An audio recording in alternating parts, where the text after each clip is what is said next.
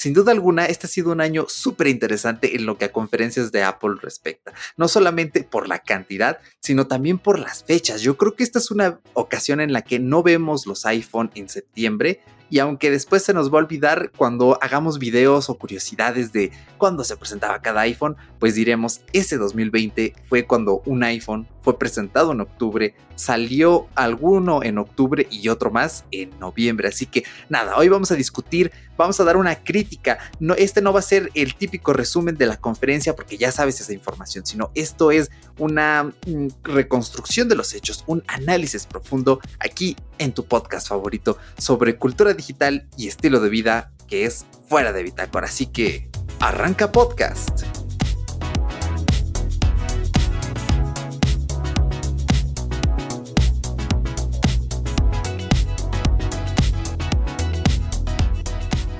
¿Qué tal? Pues gracias por acompañarnos una semanita más. Esperamos de todo corazón que te encuentres de lo mejor, que estés eh, cuidándote, que estés en la contingencia, que tus seres queridos se encuentren de lo mejor. Y bueno, como ya mencionamos en la introducción, hoy vamos a discutir lo que nos presentó Apple la semana pasada. Estamos subiendo este análisis pues con unos días de retraso del evento, no pudimos grabarlo el mismo día, eh, la verdad porque como ya empezamos las clases en la universidad, pues se nos hace bastante complicado pues hacer más que, no sé, tomar clases eh, durante el día, pero bueno, aquí estamos, vamos a darle un análisis en profundidad. Y hoy no nos puede acompañar Paco, su madre tuvo una operación recientemente, no te preocupes que no es nada referente al virus ni nada complicado por lo que me platicó, pues únicamente son detallitos, ¿no? Tuvo una complicación, así que pues él no nos va a poder acompañar hoy, pero bueno, si le quieren mandar sus mensajes de ánimo, pueden hacerlo a su Instagram o a la cuenta de fuera de Bitácora, donde ustedes quieran y Paco los va a leer, o simplemente pues mándenle su buena vibra, así como cuando Goku decía, ah, mándenme su energía para la Genkidama, algo así pueden hacer, pero pues no estoy yo solito como siempre en estos episodios especiales de Apple, pues nos acompaña el buen Daniel Bercor. Dani, qué gusto tenerte aquí. ¿Cómo te encuentras hoy? No, pues como siempre el gusto es mío. Hoy sí, la verdad es que me agarré con fuerzas, con fuerzas este episodio. No lo quise soltar porque se me atravesaron muchos detallitos, muchos... Bueno, con decirles que vengo llegando de un viaje, pero se hace porque se hace. Entonces, ya muy emocionado de poder platicar por fin todo esto que me he estado guardando para no spoilear a, Eric y a Paco, que pues no puedo estar. Fuerza, fuerza, bro, y pues espero que todo salga muy bien. Y pues ya, listo, listo. Muy bien. Pues tenemos un orden de temas. Eh, esta vez somos dos personas, entonces pues le platicaba a Dani en la charla pre-podcast. Tal vez no pasemos la hora, tal vez sí, vamos a ver porque si bien esta conferencia fue prácticamente de puros iPhone, hubo información importante que no se ahondó, que no se dio al 100 Mm, y duró una horita el evento, de hecho me sorprendió y estuvo muy bien porque fue una hora antes que yo tenía clase y donde dure dos horas voy a andar distraído de la clase, pero no, duró una, allí cortó y dije, ya, me voy a la clase con calma. Entonces vamos a hablar de ocho apartados en los que pues nos vamos a sincerar, vamos a hacer crítica constructiva como siempre, tratando de aportar eh, ya sea al usuario, el que nos escucha, y también a la marca que bueno, no probablemente no nos escuche nadie de Apple, pero aún así eh, consideramos que puede ser importante retomar algunos puntos de este podcast. Nadie sabe nada de lo que piensa el otro, o sea, esto es inédito, es la charla así al desnudo. Así que, Dani, vamos a comenzar a hablar del HomePod Mini. Eh, no sé por dónde quieras empezar, hay mucho de dónde agarrarle a este dispositivo, pero pues danos tus impresiones generales. Bueno, primero que nada voy a darte ahí el reconocimiento que te hice caso de las últimas veces que habíamos hecho este tipo de podcast. Traté de no spoilearme, traté de no ver nada relacionado por lo menos los últimos dos meses antes del, evento.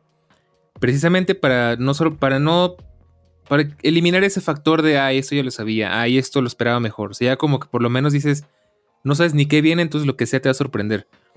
Y yo recuerdo haber escuchado de ese, de ese HomePod muy por encimita pero me sorprendió mucho verlo así. La verdad es que me encantó. De hecho, ya hasta se me había olvidado que, era un rumor de los más fuertes. Y posiblemente, si, si todo sale bien, si, si, las cuentas me cuadran, puede que me lo compre, porque la verdad está bastante padre. Eh, pues no sé, ahora sí que hay mucho que comentar, pero me gustaría saber más bien qué opinas tú y yo ya te hago la contraparte. Muy bien, pues yo también eh, seguí pues ese mismo consejo, porque a veces uno da consejos y no lo sigue. Está, afortunadamente no fue eh, esa, eh, pues, eso que a veces sucede, sino que yo evité ver a toda costa cualquier render, cualquier foto, cualquier cosa del HomePod mini, salvo cositas que a veces lees en Twitter y cuando salió la invitación alguien dijo en un comentario de Twitter, ah, es que le puedes ver la forma de tal foto de un HomePod que se filtró. Y yo ahí dije, afortunadamente nunca vi esa foto, entonces no sé ni qué circulito era. Y ya cuando lo vi en la keynote, pues quedé sorprendido. Eh, yo también creo que es un gran dispositivo. También va a haber review. Yo adelanto en, mi canal de YouTube, va a haber eh, review. Está el enlace en la descripción para que se vayan suscribiendo. Porque la verdad tiene un precio muy inesperado, asequiblemente inesperado para ser Apple. Y Bastante, sí. tiene mucho. O sea, yo estoy emocionado porque creo que va a ser. Eh, ¿Cómo decirlo? Va a permitir una mejor democratización de lo que es un altavoz inteligente pero con audio premium, que a comparación de lo que sucede con los Google Home Mini, eh, los eh, Echo Dot, que bueno, son altavoces para asistente, para la voz mecanizada, más no para música. Entonces, esto nos cambia un poquito el juego, el diseño me gusta, es como una macetita. De hecho, si utilizan su iPhone, su iPad, se pueden meter a la página de Apple y en la página del HomePod Mini tienen la típica vista AR. Yo lo comparé, o sea, tenía una taza con té y después el salero y tanto la taza como el salero estaban más altos que el render en realidad aumentada del HomePod mini. Entonces se lo mostré a mi madre y me dijo, oye, está muy chiquito, ¿no? Y le dije, bueno, pues en la página me parece que dice 8 centímetros. Es el alto. Entonces me gusta, es como una macetita. No dudaría que hubieran mods o cosas raras para ponerle al HomePod y que pase como una planta. Estaría interesante, ¿no? Pero ¿qué opinas tú del diseño? Ay, no, la verdad es que el diseño no, nunca nos dejan mal con el diseño. Y este, de hecho, no es, el, no es la excepción porque cuando yo llegué a escuchar eso del HomePod Mini hace 3, 4 meses, me imaginé posiblemente algo como parecido a lo que hace Bose, por ejemplo, con el Revolver, creo que se llama. Algo cilíndrico, algo así como más normalito. Y ya viendo la presentación dije, ah, claro, Apple tenía que ser algo diferente, ¿no? Entre comillas, porque por ahí he visto que se parece al Echo, me parece al. No sé si al Echo o al Google Home, que acaba de salir. Pero bueno, ya sé es buscarle peras al olmo y buscarle siempre el negrito en el arroz, ¿no? Entonces, a mí me encantó el diseño. De hecho, se ve que es como que se. Está tan suavecito, digamos, como que tan discreto que se adapta a cualquier espacio, no importa si tu ambientación es de una forma u otra, y eso me encantó. De hecho, como dices tú, lo chiquito que está. Yo no, yo no me fijé en ese detallito del, del AR, pero más o menos ya me lo imagino, ya estoy haciendo una idea de qué tamaño va a tener. Y como dices, el precio fue lo que más me sorprendió porque, siendo honestos, tenía muchísimos años que no salía algo de Apple que dijera, ah, esto sí me lo voy a poder comprar sin problemas. O sea, de que inclusive creo que compite bien con bocinas de, otras, de, de otras marcas en precio. Y bueno, pues falta checarlo, ver qué tal están las prestaciones, qué tal se escucha, pero la verdad es que promete bastante. Sí, de hecho, el precio, pues, o sea, mm, yo había escuchado, me parece en el podcast Aisena Code Live, eh, ellos estaban debatiendo una semana antes del evento. Bueno, se dice que van a ser 99 euros, pero ah, no, no, es Apple, ¿no? Mínimo unos 150, ya con los impuestos llega a casi 179. Yo también lo pensé, dije, mm, pues si es la versión mini es porque debe ser, digamos, como que la, media, ¿no? Es como agarrar el HomePod normal y cortarlo a la mitad. Y, lo es, o incluso más pequeño todavía, pero el precio afortunadamente es igual de pequeño que ese HomePod. En el precio que dieron ellos en la keynote fue de 99 dólares. Y gente de España que nos escucha, o sea, ustedes lo pueden comprar por 99 euros ya con impuestos. Es increíble, o sea, la conversión es perfecta y ya no pagan nada más, o sea, nada de 120 y tantos euros porque ya trae los impuestos. No, así que aprovechen. Aquí en México eso no pasa. Yo cuando vi en la del precio dije, mm, ya con impuestos y eso, entre 2.500, 3.000 pesitos y aquí llegó con un precio de 2.599 pesos, 2.600 para no hacerle al cuento, que a conversión a dólar sería 123 dólares y oye, está bastante bien, ¿no? Para los impuestos que solemos tener aquí, ese 16% de IVA, más otras cosillas, pues me parece que es algo, como mencionas, Dani, o sea, asequible, que dices, esto tiene que venir a casa sí o sí, eh, porque ya aparte fue muy gracioso porque en la conferencia eh, pues estaban diciendo, ¿no? El HomePod se va a abrir a otros clientes de terceros como Pandora, Amazon Music y uno se queda así como de, ¿Pandora? en Estados Unidos lo ocupan, pero es como de, oye, Spotify, ¿no? Pero, o sea, eh, fue como un cachetadón a Spotify que le dieron como de, ahora por revoltoso no te voy a dar publicidad en mi keynote, sino que mencionaron directamente otros servicios de streaming. Yo me reí en ese momento porque dije, vale, menciona a todos menos a Spotify, pero bueno, o sea, pues cada quien lo suyo, ¿no? Pero eh, me, llamó mucho la atención ese detalle, así que el HomePod mini mm, depende el uso. Mm, yo, por ejemplo, utilizo Siri para cosas muy básicas, no soy muy ambicioso en cuanto al asistente, y lo que pues yo busco en ese HomePod mini es básicamente tenerlo aquí en mi escritorio y decirle, oye Siri, eh, reproduce podcast tal y que me reproduzca. No, Siri, no, no, no, no, no. perdón. Ahí está. Siempre que, siempre nos pasa lo mismo. Eh, entonces. Ahí es Siri de veras. yo, ahora nada más está un iPhone, pero no me acuerdo en qué podcast tenía los dos en la mesa y se activaron las dos Siris, pero el punto, ¿no? Es decirle que me ponga algo o e, escuchar mi música en una mejor calidad de lo que es el altavoz del iPhone, porque yo no utilizo altavoces Bluetooth, nunca los he considerado necesarios porque no suelo poner música en el exterior, por lo general siempre llevo los AirPods, pero ahora teniendo un HomePod mini en mi habitación, eh, a mí lo que me llama la atención pues es que este HomePod al tener todo este audio computacional, como ellos lo llaman, como Apple lo llama, pues es que calcula la distancia con las paredes, las ondas de rebote y en vez de tener un altavoz salvaje que arroja audio por todas partes y que puede molestar a tus padres en la otra habitación, al vecino, eh, a las personas que tengan hijos eh, que los puede molestar, especialmente si son eh, bebés, pues me parece bien que sea inteligente, que responda a estas cuestiones y en vez de arrojarte ese sonido por todas partes, que lo haga de una manera más enfocada, más inteligente y eso es lo que yo busco en este altavoz y de verdad lo quiero, lo quiero, lo quiero porque me encanta todo y bueno, no sé qué más opines respecto a esta parte, Dani. No, claro, de hecho sí, yo ya me vi, ¿eh? yo sí uso Siri bastante común. Generalmente para, yo tengo ahí mi, mi foquito de, de Xiaomi para en mi habitación. Mm, y yo sí. mira, no, no va súper bien, no es como que no es lo mejor para, para trabajar con HomeKit, pero funciona a veces. Y luego sí es un poquito trabajoso de que tienes que estarle diciendo al iPhone o al iPad a ver quién te hace caso, porque a veces estás como tonto, ¿no? Oye, Siri, oye, oye, ¿no? Y estás ahí. Que llego yo creo que a lo mejor en un punto donde Siri, viste, loco, está hablando solo en su cuarto, ¿no? Entonces, eh, yo creo que ya me di con el HomePod de que en cuanto yo diga las palabras mágicas, ya voy a tener a la mano, ya sea encender la tele o apagar la luz o hacer lo que yo quiera. Lo uso incluso a veces para alarmas, para Mensajes, desgraciadamente no, porque casi nadie usa iMessage, aunque tengan iPhone. Pero yo sí le veo mucha utilidad y como ese sí, este, yo de hecho me ilusiona la idea porque yo sí tengo mi sistema de sonido 5.1, todo el rollo, pero a pesar de que esté conectado al Apple TV y a pesar de que tiene Bluetooth integrado y todo eso, es un dolor de cabeza porque hay que estar moviendo los ajustes, porque hay que esperar a que se prenda la tele y a que se abra el menú, ya no hay, no hay como decir, este, palabras mágicas eh, y se enciende la música y se escucha excelente. O sea, ya no tengo que estar haciendo malabares con nada de eso. Entonces eso a mí me emociona bastante. Yo espero que, eh, pues, ya verlo, ya lo quiero probar, ya lo quiero tener en las manos, ya poder, este, ver si es cierto. Perdón, ahí se me va la voz de la emoción.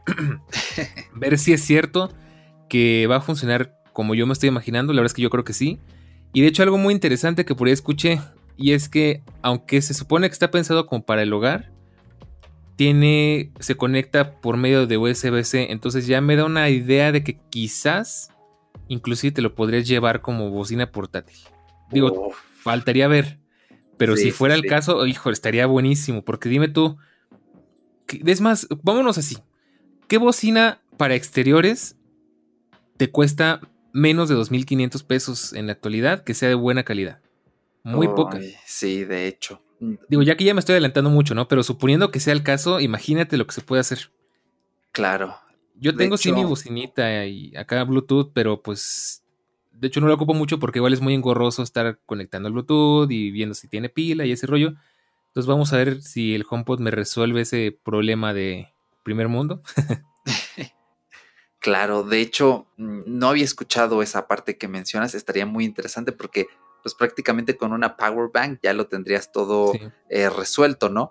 Y de hecho fue algo que estaba platicando con un familiar de, oye, ya viste este que salió el mini, y me dijo, mm, pero ¿va conectado o va con pila? Porque a mí me parece más útil o me gusta más el que pues, uno que vaya con pila propia. Entonces le dije, no, por lo que sé, por lo que entiendo, pues este va eh, conectado. Entonces podría ser, podría ser, eh, depende qué tanta potencia, ¿no? Requiera el, el pequeñito, pero yo creo que es una buena entrada, ¿no? Incluso al mundo de HomeKit. Eh, buscar alternativas de focos que no sean tan caros como los Hue, aunque, bueno, los Philips Hue, pues sí te dan eh, una buena durabilidad a mediano o largo plazo, pero quizá algo más light para simplemente decirle, oye Siri, buenas noches, configuras ahí un atajo y que te apague las luces, ¿no?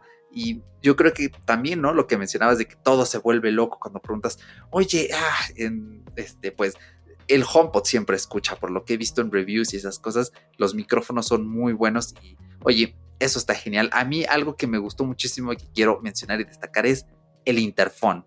Y por lo que vi en la keynote y en la página de Apple, el interfón eh, funciona con otros dispositivos y no únicamente con el HomePod mini. Entonces ya me veo molestando eh, a gente en mi casa con el interfón, a mi madre especialmente, o que, eh, o que ella me diga, bueno, ya vamos a comer así como familia aislada en la que eh, ya perdimos la comunicación interpersonal, ¿no? Y todos nos comunicamos a través de mensajes de WhatsApp aunque estemos en la misma casa. En este caso sería enseñarle a mi madre a que le diga al interfón, ya es hora de comer para que Siri me avise, pues efectivamente que ya es hora de comer no creo que lo utilicemos tan seguido, pero no sé, me, produce mucha gracia pensar en eso.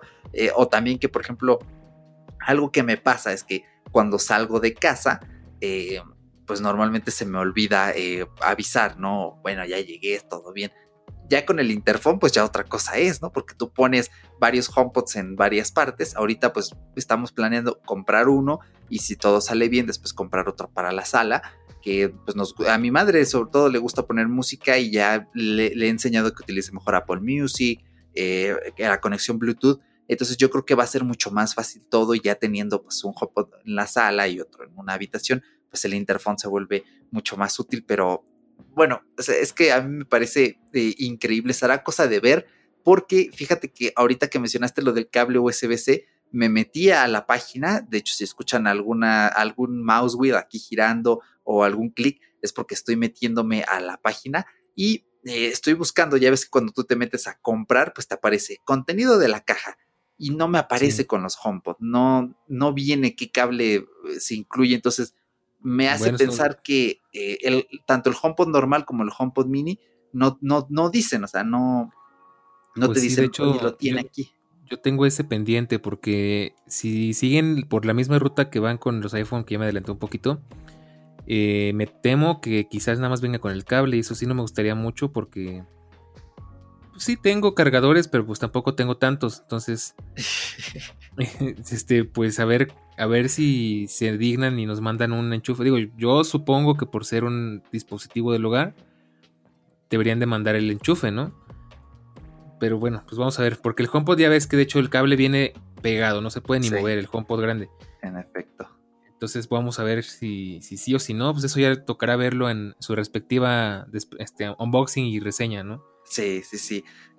yo, quisiera ir a la tienda, pero me da ansiedad este, subirme al, metro y pues yo vivo no súper, súper lejos, pero sí vivo como ahora y o, sin tráfico hora y 15 minutos, con tráfico hora y media de, la Polantara, es la tienda más cercana. Em, entonces, este, bueno, tendría que añadirle al presupuesto del HomePod eh, los viajes en Uber, ¿no? En Uber sí me aviento. Eh, ya así en el mm. metro, así, híjoles, mucha gente pegados cara a cara, pero sí me gustaría ir por él, hacer el blog, regresar a casita, hacer el unboxing, este tipo de cosas, porque pues sí se antoja, ¿no? Claro. Mire, tampoco te precipites mucho porque yo, que ya tuve la fortuna de ir al Apple Store hace unos cuantos días, está curioso porque es algo que nunca me ha tocado ver y es que no tienen casi nada nuevo. No hay iPads, no hay nada, nada. Entonces mejor sirve que haces tiempo en lo que te esperas en lo que juntas y a lo mejor ya tienen más cositas porque ahorita sí no vale mucho la pena ir a menos que vayas por un Apple Watch. Pero bueno, eso ya es otra historia. claro.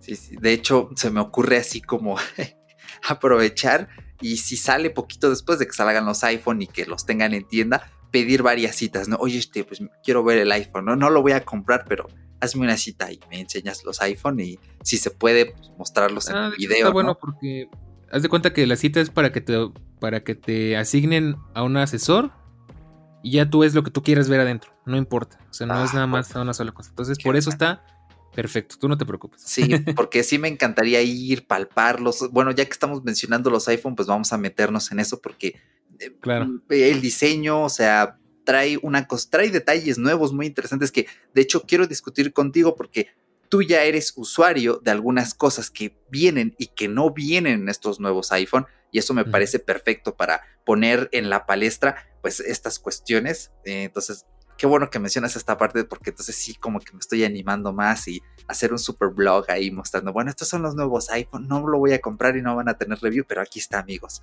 véanlo, ¿no? Ese tipo de cosas, pero a ver, vamos a entrar en los iPhone 12, los normalitos, porque Em, aquí creo que hay bastantes más novedades que en el modelo Pro, pero el modelo Pro tiene ahorita novedades que no se ven, mm, eh, no se tocan tanto, pero sí están por dentro. Así que, bueno, comencemos con los normales. ¿Cuál fue tu impresión al ver el iPhone 12 y el iPhone 12 mini? Ay, pues ahí tristemente sí me spoilearon, porque hay algunos, algunos este, chicos en YouTube que son medio gandallas, te ponen la miniatura y te ponen el render y es así de, ah, ya. Aunque no quieras, ya te lo están spoileando. Eh, ya más o menos yo ya tenía la idea de que iban a ser cuadraditos. De hecho, ahí sí tengo que presumir. Yo siempre le atino más o menos al diseño. Y tengo pruebas porque la vez pasada, digamos, cuando fue el brinco del iPhone 7 al iPhone 8, yo recuerdo antes se redactaba en Tecnofanático y hacía mis, mis cosillas por ahí. Y en una entrada yo, yo escribí, seguramente, o no, este, primero era una entrada este, explicando la evolución del diseño de los iPhone. Cómo evolucionan, más o menos el diseño se mantiene eh, dos o tres años. Luego viene un cambio, una pulidita de diseño, luego viene un cambio grande. Y así se mantiene otro ratito, ¿no? Entonces estábamos con lo del iPhone 7, que ya es que mucha gente no le había gustado, que fue pues un, un diseño que ya llevaba demasiado tiempo. Y yo dije, bueno, toma en cuenta que los iPhone van cambiando cositas, pero mantienen la línea. Y yo dije en ese entonces, quién sabe, quizás el próximo iPhone vuelva a ser de cristal. Y dicho y hecho, le atiné y, y fue precisamente iPhone de cristal. Obviamente ya no escribo, ya no, ya no redacto, ya no hago nada de eso, pero yo para mis adentros dije, pues seguramente por lógica, pues ya toca un cambiecito otra vez. Entonces, si te das cuenta, como que van redondito, cuadradito, redondito. Entonces ya tocaba cuadradito, ¿no? Entonces, efectivamente, ya más o menos como que nos daban pistas con, el iPad. Este. Y si yo lo veía por ahí. Entonces, tristemente no me emocionó tanto. Pero se ve muy bien. Más o menos tiene lógica con lo que yo me esperaba. Que fuera ya pantalla OLED. Marcos reducidos. Pensé que iban a cambiar el notch y no lo hicieron. Pero pues a mí me beneficia en cierto punto. Porque hace que mi iPhone se vea más contemporáneo por más tiempo. por dos. Y, ya, realmente, bueno, el mini me encantó. Porque yo siempre, desde que se rumoreaba ese dichoso iPhone SE con, la, con el cuerpo del iPhone 5S, yo siempre quise, quise ver algo así. Dije, es más, si se puede, me encantaría verlo y hasta me lo compro. Lástima que la realidad es otra y yo dije, si cuesta 15 mil pesos, va, me aviento. Pero por 20 mil, la verdad es que no. ya se me hace mucho, mucha inversión para un teléfono tan chiquito. Yo ya me acostumbré a tener una pantalla más o menos grande. Entonces yo ya no podría regresarme a esos estándares porque inclusive ya la, de, la del iPhone, yo tengo un iPhone 10, ya se me hace chiquita a veces. Entonces ya no podría, o sea, nada más porque está bonito, pues ya no podría darme ese lujo. Claro, claro. Sí, tiene sentido. O sea, el iPhone 12 mini es prácticamente el iPhone SE que todos queríamos. Eh, creo que eso a priori eh, se nota. Aunque claro, o sea, Apple hace este movimiento porque el iPhone SE, o sea, el iPhone SE es para que tú se lo compres a un tío mayor, a un abuelo mayor, o sea, que si le quieres regalar un teléfono que si se le cae o se rompe o se lo roban o algo, pues sí duele porque es un poco carito, pero sabes que si no pasa nada de eso, pues es un teléfono que mínimo le va a durar 5 años, ¿no? Entonces divides 10 mil entre 5, dan a 2 mil por año o, bueno, 5 eh, cambiándole la pila y se lo dejas 6, 7 años. Es que hay iPhones que duran ese tiempo y funcionando bien, no es necesario quizá que lo tengan actualizado. El iPhone 12 mini pues va por esa misma vertiente y el precio es quizá algo que incomoda, ¿no? Porque si subió estos dos mil pesos, yo lo escuchaba en podcast, ah, subió 100 eh, euros, subió 100 dólares. Y sí, yo también me sorprendí, dije, híjoles Apple, entiendo el movimiento, pero creo que está un poco errado, creo que lo correcto hubiera sido seguir manejando el iPhone 12 mini en los 650 dólares que salió. Aquí en México fueron 17.499 pesos, pero la ventaja es que el iPhone 11 bajó 500 pesos, que no es mucho, son 25 dólares. Yo esperaba que bajara más porque un amigo, eh, un saludo a Rodrigo, eh, él me andaba preguntando, oye, ¿para cuándo irá a bajar el precio? Y yo le dije, hasta que salgan los siguientes. Y Antier me preguntó, oye, ¿crees que para noviembre baje? Y le dije, ya bajó 500 pesos, este es el mejor momento para que te lo compres, porque el iPhone 11 yo creo que es ahorita uno de los mejores iPhone relación calidad-precio. El 12 mini y el 12 normal depende ya mucho, es una cuestión subjetiva, ¿no? Si te gusta eh, algo muy pequeñito o algo pues estándar, porque son 5,4 pulgadas y 6,1, yo me lanzaba, o sea, bueno, primero esperaría que salgan las reviews sobre la batería, que es lo que me preocupa un poco, pero si la batería dura bien, o sea, tampoco nada, uff, súper espectacular, yo me tiraba por el 12 mini porque yo no necesito una pantalla tan grande, yo no hago cosas extrañas en mi teléfono, no juego, veo videos, pero me atengo a que pues, es una pantalla pequeña y estoy viendo un video allí por comodidad, pero normalmente utilizo el monitor de mi escritorio o un día que me compro un iPad, pues obviamente voy a ocupar el iPad para ver videos, ¿no? Entonces, eh, a mí me encanta y yo le aplaudo a Apple que tire por teléfonos pequeños y con una potencia descomunal. O sea, estamos ante un teléfono de la gama premium de menos de 6 pulgadas. O sea, eso no hay, no existe en 2020. Todo es de más de 6 pulgadas. Antes estaba el Samsung Galaxy S10e, que es el que todo el mundo menciona como la mejor opción pequeña y potente en Android, pero a, fecha de hoy no hay. Entonces, bueno, pues no sé qué, tengas eh, de, opinión respecto a este apartado, Dani. Sí, de hecho, sí, justo eso que mencionas, eh, el iPhone es el iPhone, el Galaxy S10e a mí me encantaba porque era, era precioso, o sea, se me hacía... Sí, sí, sí. Era como que cierta nostalgia, ¿no? Como de la época del iPhone 6, 7, 8, 9, bueno, ya, 6, 7 y 8. es más, yo creo que de la época del 6, porque ya es que fue cuando Apple sacó su 6 Plus y como que primero nos sacó un poco de onda. De esa época, de cuando los teléfonos eran chiquitos y te cabían en la mano y no eran estorbosos y... Qué belleza, ¿no? Entonces sí, yo la verdad te digo, pues entiendo a la gente que le encantan. De hecho, si yo tuviera, si yo todavía tuviera mi iPhone 5S, mi paso lógico sería el iPhone 12 mini. Claro. Pero yo, por ejemplo, sí, sí ocupo la pantalla grande. O sea, yo sí de repente estoy leyendo cosas, tengo que resolver temas. Digo, bueno, no traigo el iPad, pero lo resuelvo aquí, ¿no? Este, tomo muchos videos, ya como tú sabrás. Este, y siempre estoy editando cosas, siempre estoy ajustando videos. Me gusta mucho editar las fotos, así como hacer la pequeña postproducción. Mm, sí. Y para eso se necesita una buena pantalla porque tienes que ver los detalles y luego no te da el espacio. Cuando no me quedo atrás, sí edito en el iPhone, pero generalmente lo hago en el iPad porque es muchísimo más cómodo. Entonces, para mi uso, yo me quedo con el tamaño del iPhone 10, que sería más o menos como el 12, este, el 12 Pro, perdón. Y ahí me quedo. Para mí es el tamaño perfecto. Porque ya si nos vamos al Max o una cosa así, ya se me hace demasiado grande. Entonces el mini, te digo, pues me lo hubiera comprado tal vez como anécdota, como decir, bueno, tengo el chiquito y tengo el grande, ya dependiendo, lo voy intercambiando acá, este, dándome mi lujito, ¿no? Pero no, digo, sí. Para invertirle 20 mil pesos a un iPhone mini, yo la verdad sí preferiría dar el brinco y irme por un 12 normal que de hecho tampoco se me hace nada mal, es un excelente equipo, se ve precioso. Sí, de eh, y pues no sé, me lo estoy pensando porque probablemente este año ni el que sigue me compre iPhone porque ahí sí tengo que reconocer que mi iPhone 10 ha envejecido como los mejores, o sea. Sí, después de tres años se ve bien, funciona bien, todo genial. O sea, digo, pues creo que no hace falta cambiarlo hasta que de plano ya no pueda más con él. Entonces yo creo que sí me da otro ratito. Claro, de hecho, las veces que he visto tu iPhone, o sea, impolutos. Lo mejor es que lo tienes en color negro y ya me di cuenta que comprarte un iPhone de color que no sea un color neutro, si planeas tenerlo mucho tiempo, es mala idea porque luego hay fundas que no combinan. Yo tengo varias fundas para el mío y el color amarillo a veces no ayuda.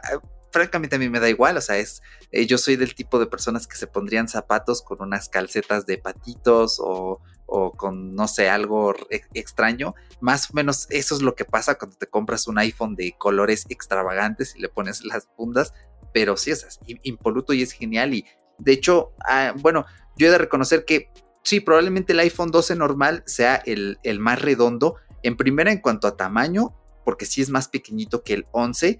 En batería pinta que va a tener la misma duración.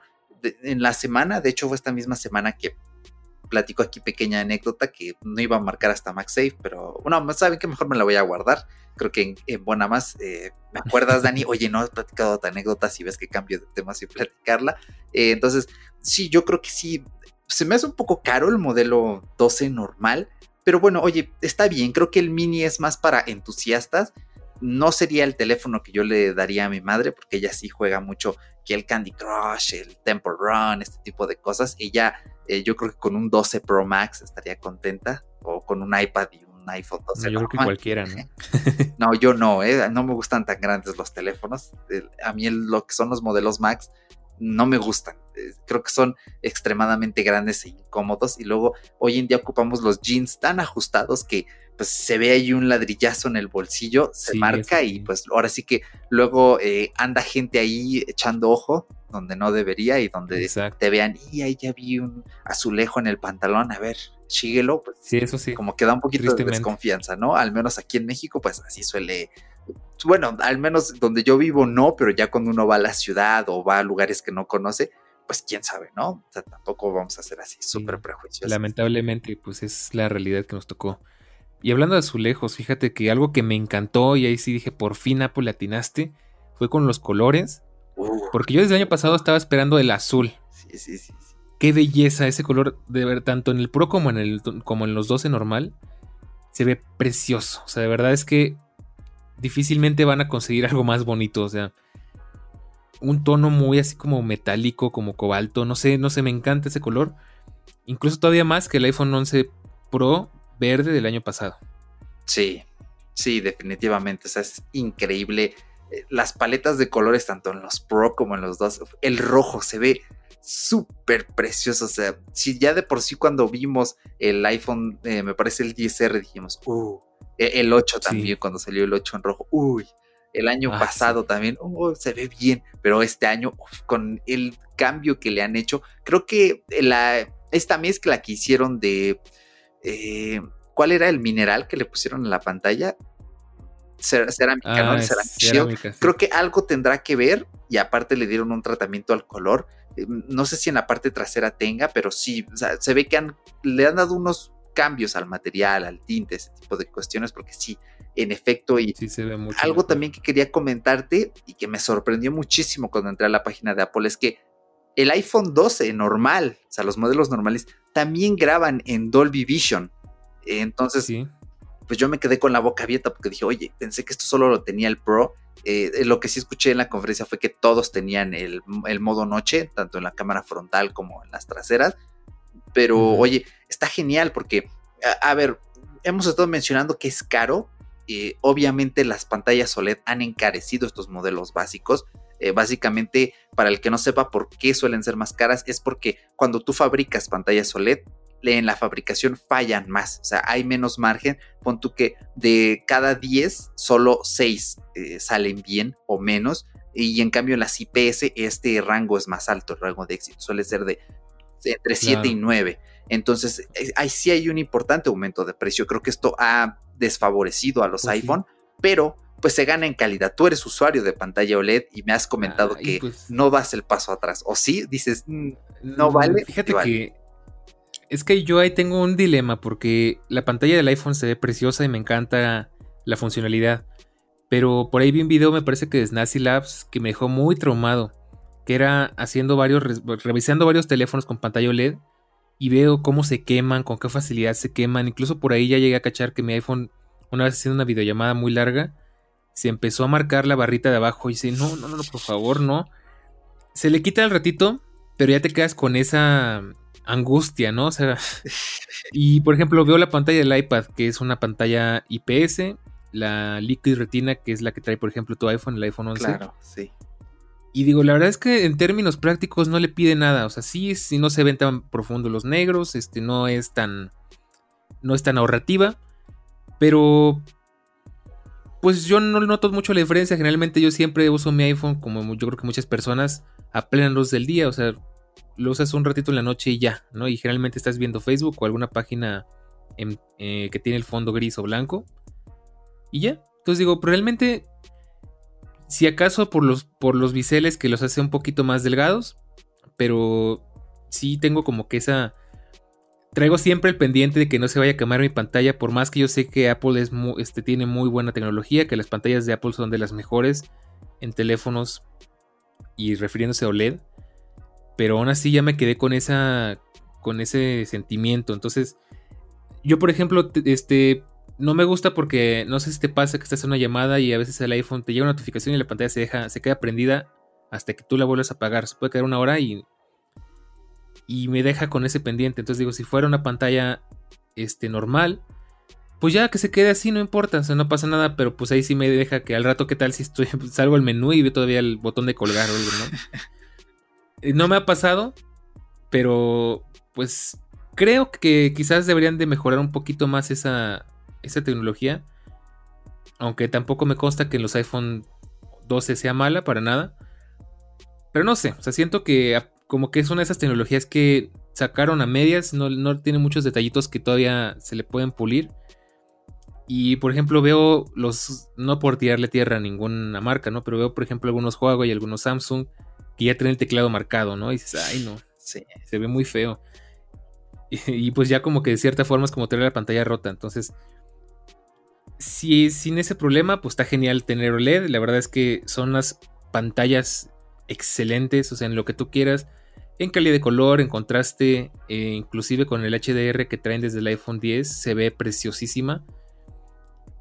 Pero pues bueno, ese es mi único, mi único inconveniente realmente con la OLED, como te. Claro, sí. Sí, tiene todo sentido. A mí este movimiento lo que me deja claro es que vamos a tardar en ver el mini LED, porque como se mueve Apple, este año hubieran dejado una IPS ya con 1080. Lo bueno es que ya se acabó el. Es que resolución 720. A ver, yo tengo el iPhone 11, resolución 720. Puedo poner YouTube a 1080 y se ve muy bien.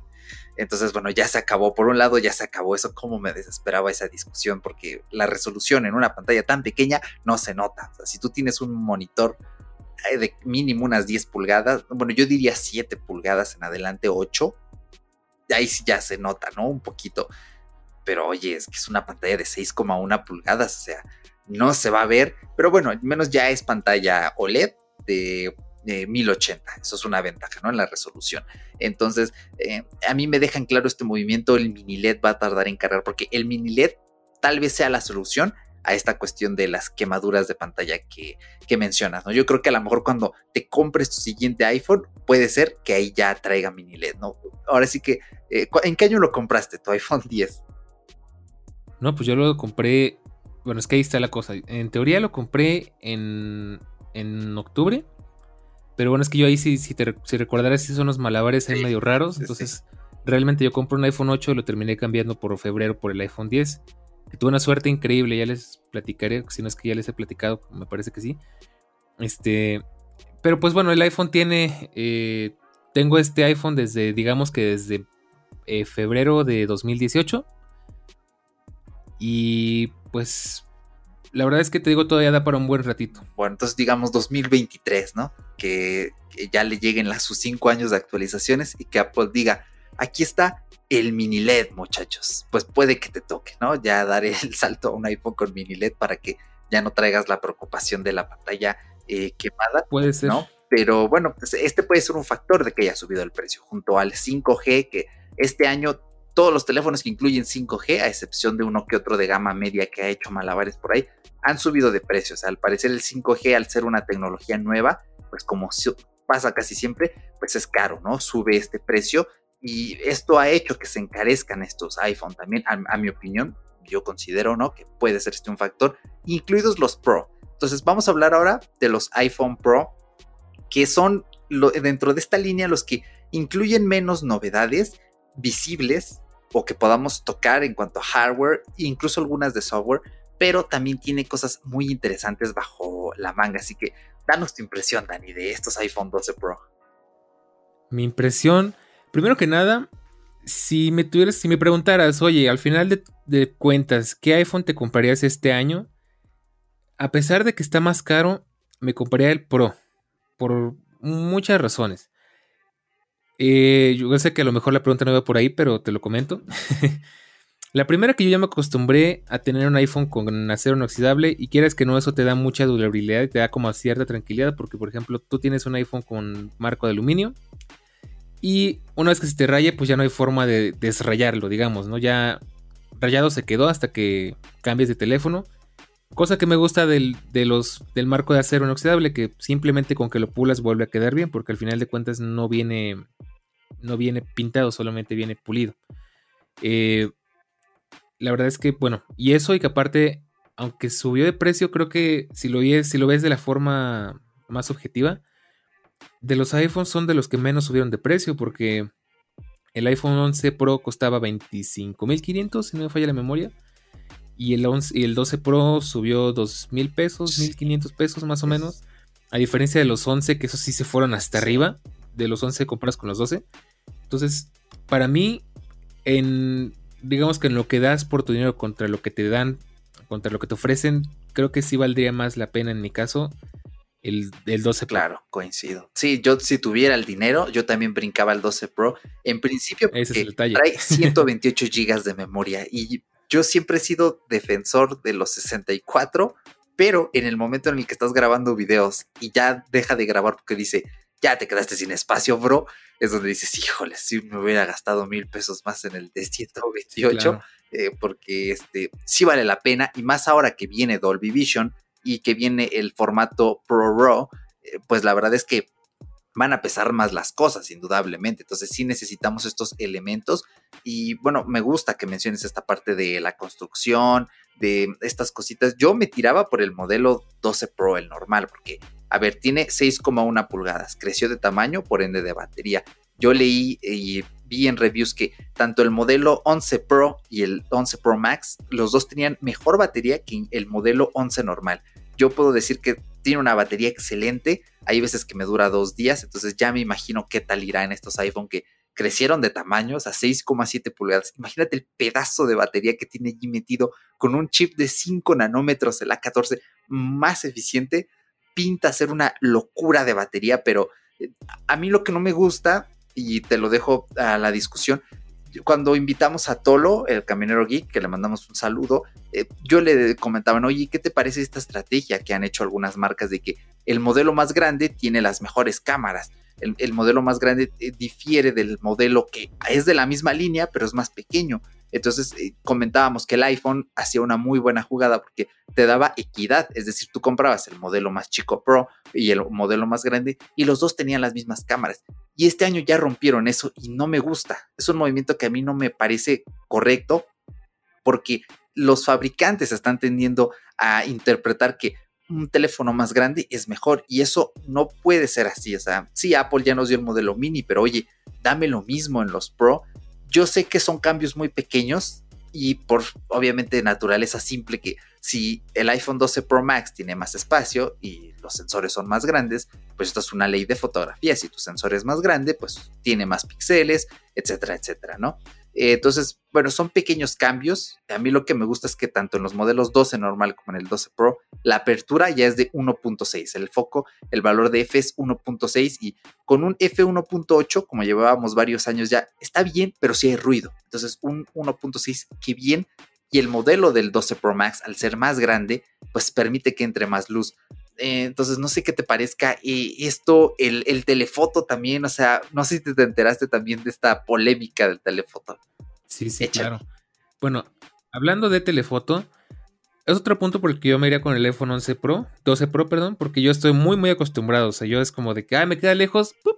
telefoto, ¿no?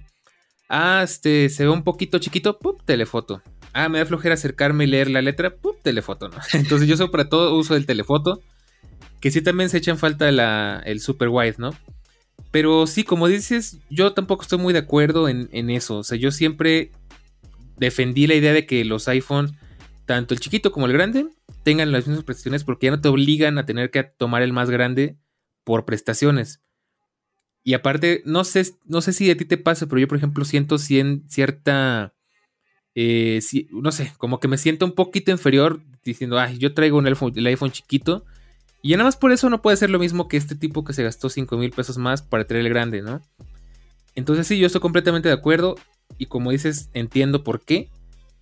Pero bueno, pues ¿qué le vamos a hacer? Supongo que viéndolo desde el punto de vista que yo lo veo, si quieres un iPhone para tu uso diario, como yo, por ejemplo, yo me estoy perfecto con este tamaño de pantalla y no soy ningún profesional, no me dedico al cine, no me dedico a la tele, mis videos al final de cuentas en YouTube no necesitan tanta producción, no necesitan tanta, tanto equipo, entonces digo, pues yo con, con una con la tecnología del 11 Pro voy del digo con el 11 Pro, sigo con esa idea.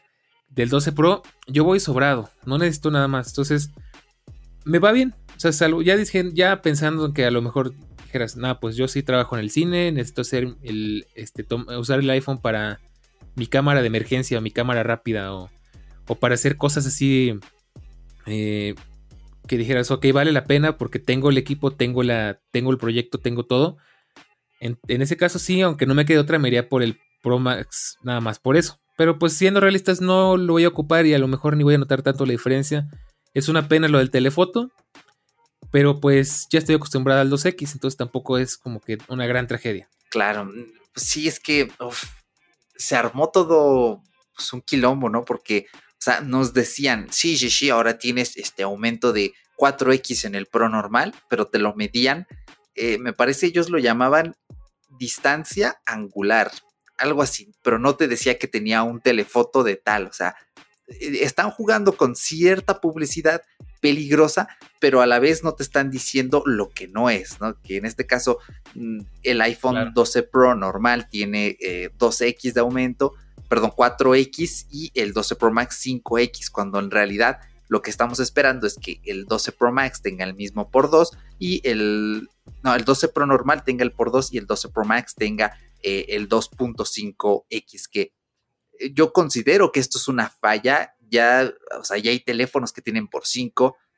Un por 5 creo que era más que suficiente. No se le pide más. No le pedimos un por 10 que sea híbrido y así que haga cosas raras. O sea, no, ya eso ya es demasiado. Sí, ¿verdad? O sea, también, o sea, no le estamos pidiendo el inútil 100 por del Galaxy. Eh, pero, o sea, oye, pues dame algo, pues, no sé, o sea, un poquito más, un 3 tan siquiera para que digas, bueno.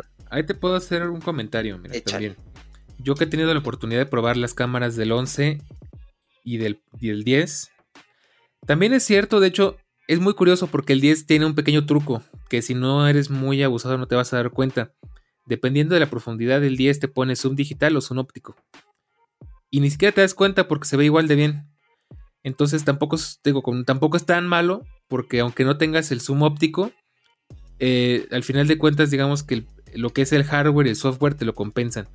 Y, yo, y es la misma historia, por ejemplo, con el iPhone 11, que es el que tú tienes. Ya he probado, por ejemplo, una vez te necesitaba hacer zoom y la calidad ya es tan buena, de verdad. Ya es una calidad impresionante de por sí. Eh, ya con eso se veía bien, es de cuenta que estuviera usando el telefoto de mi iPhone 10.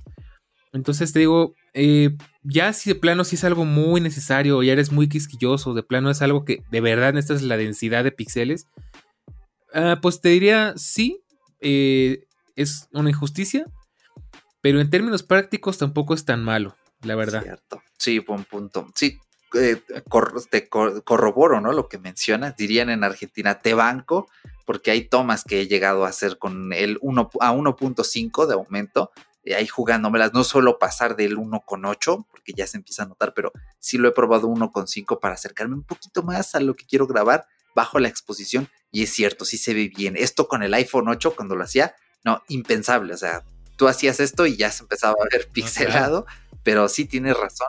Sí, desde el punto. Sí, entonces, mm, bueno, o sea, pues sí. Eh, Apple hace un trabajo bastante interesante en ese aspecto, pero bueno, quizás están guardando este aumento para el año que viene, para hacerlo pues, un poquito más jugoso, pero bueno, tiene lo suyo, ¿no? El modelo eh, Pro, también ya mencionábamos los formatos, en este caso el Apple Pro Raw, que eh, me parece esto es exclusivo y lo escuché en la keynote que el formato RAW va a ser únicamente para estos modelos Pro, porque el chip A14 tiene un módulo de procesamiento de imagen, me parece es el módulo SPI, o sea, tenemos el Neural Engine, la GPU, eh, los modelos, pues los transistores normales. Ahora tenemos este SPI, es increíble.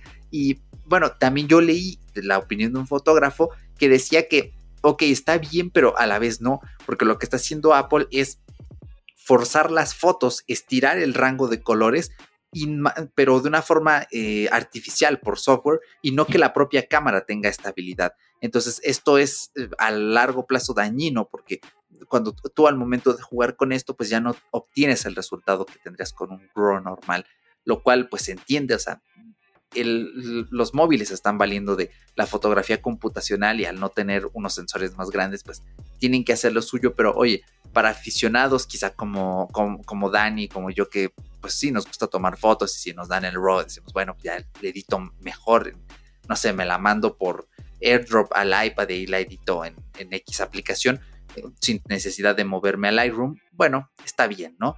Eh, pero bueno, son detalles interesantes. Me gustó la participación del Chivo Lubeski en este, con su mini corto en lo que fue la keynote. Estuvo genial. Eh, si te quedas así como de, ah, sí, eh, es increíble. También la grabación en 10 bits, que, ojo, los videos en 10 bits y en Dolby Vision ya mencionamos, los traen el modelo 12 normal. entonces, sí, tiene estos cambios interesantes el 12 Pro y yo creo que si tú eres un eh, aficionado a la fotografía, tírate, tírate de plano por los modelos 12 Pro que por capacidad, por, ya lo mencionó Dani, por construcción, por todo, puede ser eh, la mejor opción, aunque sean bastante caros. Y si ya quieres lo mejor de lo mejor, bueno, ya entre el 12 Pro Max y el 12 Pro hay 1.500 pesos de diferencia. El precio aquí en México son 27.499 pesos, el modelo de 6,1 pulgadas, y el 12 Pro Max de 29.999 pesos. Qué locura decir que un iPhone cuesta 30 mil pesos. O sea, es, increíble. Son 1.500 dólares para este, los que nos escuchen de fuera. O sea, y estamos hablando de un modelo que no es plegable, o sea, no es el Motor Racer. Entonces, pues si dices, órale, no, pero bueno, el que los tenga, pues que se los compre y hay muchos comentarios tóxicos. Eh, yo estoy cansado ya de, es gasta 30 mil. Esas ah. publicaciones en Twitter de, banda, ¿es serio? ¿Cuánto se gastan con los 30 mil baros del 12 por Es como, oye, deja de hacer eso. O sea, el que tenga los 30 mil pesos sabe por qué se los gasta, ¿no? O sea, si yo los tuviera y me gustaran los, los teléfonos grandes, pues me tiraba, ¿no? Eh, y aunque no los tuviera, pues bueno, le bajo 1500 y me compro el 12 Pro normal. Nuevamente, yo siempre insisto, eh, 6 como una pulgada, de allí no quiero subir. Pero bueno, ¿no? Entonces aquí están los precios. ¿Algo más que añadir respecto a los iPhone, Dani? Pues nada, ahora sí que bueno, complementando tu comentario, va a sonar muy feo, pero yo por ahí hay dos cosas que quiero compartir. Una, que generalmente lo puse en mi Twitter y de nuevo lo puse y lo vuelvo a decir, no se me vayan a enojar. Generalmente la gente que se queja de los iPhone, la gente que le tira piedras y basura y tierra a los iPhone, se está quejando desde un desde un este desde un Android, no voy a decir ni marcas ni precios, ¿no? Desde un Android y en la vida se piensa en comprar un iPhone porque o no les interesa o no le ven el valor o no le ven el interés porque claro, tú y yo somos gente que le saca, exprime al 100% sus teléfonos hasta donde puedan. Y mucha gente no, mucha gente se compra su teléfono para checar Facebook, para checar WhatsApp, para tomar una que otra foto, para escuchar música y ya. Entonces, eh, los que sabemos a qué le tiramos, obviamente vamos a comprarnos un iPhone. Inclusive los que tienen iPhone, si te das cuenta, no se quejan tanto. Entonces, yo sí me quejo del precio y no es tanto cuestión de Apple, sino cuestión de la, conversión y de los impuestos. Pero bueno, yo sé que si algún día me compro un iPhone Pro de 12, 13, 14, el que sea, ya sé que le tiro. O sea, ya sé que me lo estoy comprando no para checar Facebook y no para mandar WhatsApp, sino para sacarle todo el provecho que se pueda. Claro, claro, en efecto. O sea, aquí todos los usos son respetables, ¿no? O sea, desde nuestras abuelitas que tienen un Motorola viejito así. Bueno, eh, si tu, abuelita todavía vive, Dani.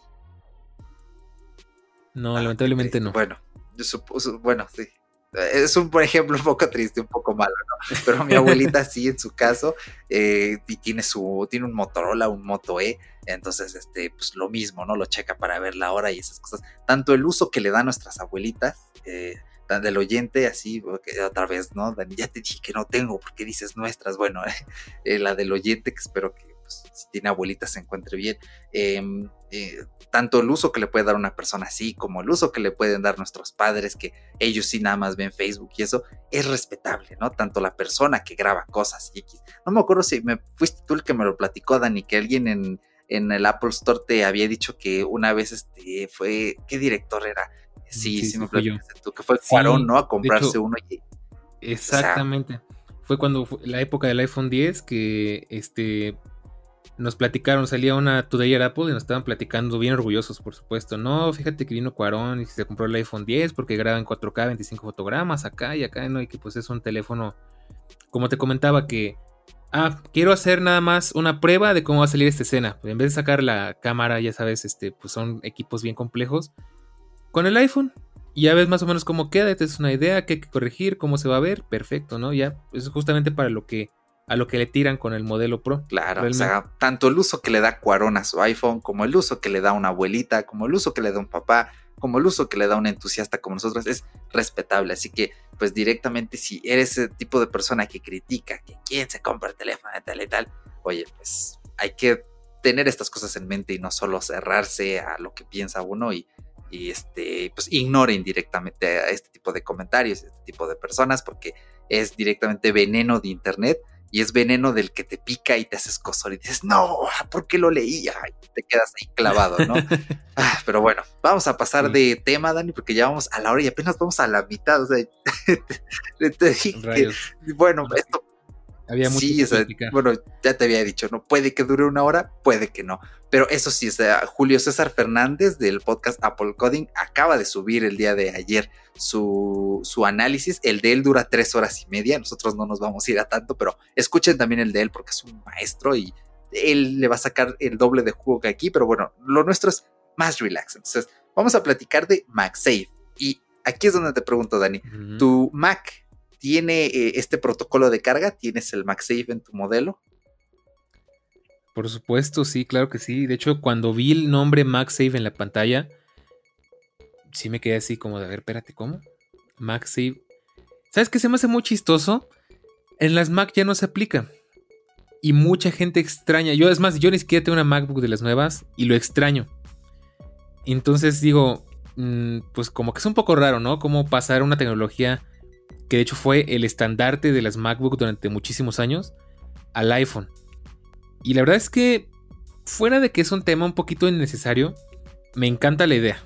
No te puedo decir que no me gustó. O sea, como que resuelve varios problemas que no, no éramos muy conscientes de ellos o que simplemente, como mil cosas que tenemos en la vida diaria, evadíamos de una forma o de otra o las sorteamos de una forma o de otra.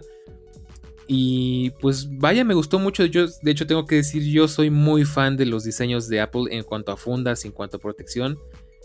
No soy fan de los precios, claro, pero me encanta el diseño, me encanta la funcionalidad. Y con esto, la verdad es que se la volaron. Digo, veo cómo entra la funda en los iPhone. Digo, qué belleza. O sea, es el ideal de todo el mundo, ¿no? No es tener que estarte peleando con la presión de la funda, que si se te va a caer el teléfono, que no sé qué, simplemente con unos imanes. Y ya quedó, como si fuera un iPad, ¿no? Y por ejemplo, una de las razones que yo creo que es un problema que quizás no tenemos muy en cuenta, pero que era real. Y yo siempre me quedé pensando, por ejemplo, imagínate que ya no tienes un cargador de cable y necesitas usar tu teléfono y a la vez. Pues nada más te queda agarrar el cargador y el teléfono hacer los sándwich y mientras tratar de usarlos, ¿no?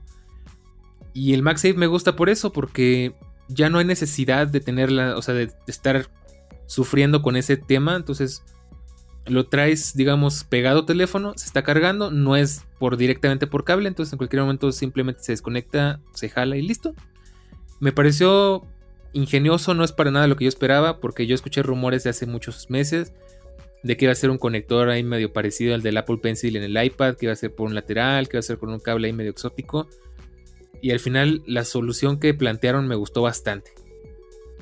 Sí, me encanta eh, tu resumen. Ah, pero ojo, yo también eh, he escuchado los comentarios de que la gente extraña el MagSafe en, en Mac. Y de hecho también escuché el resumen de Flavio Ginsburg en Puro Mac.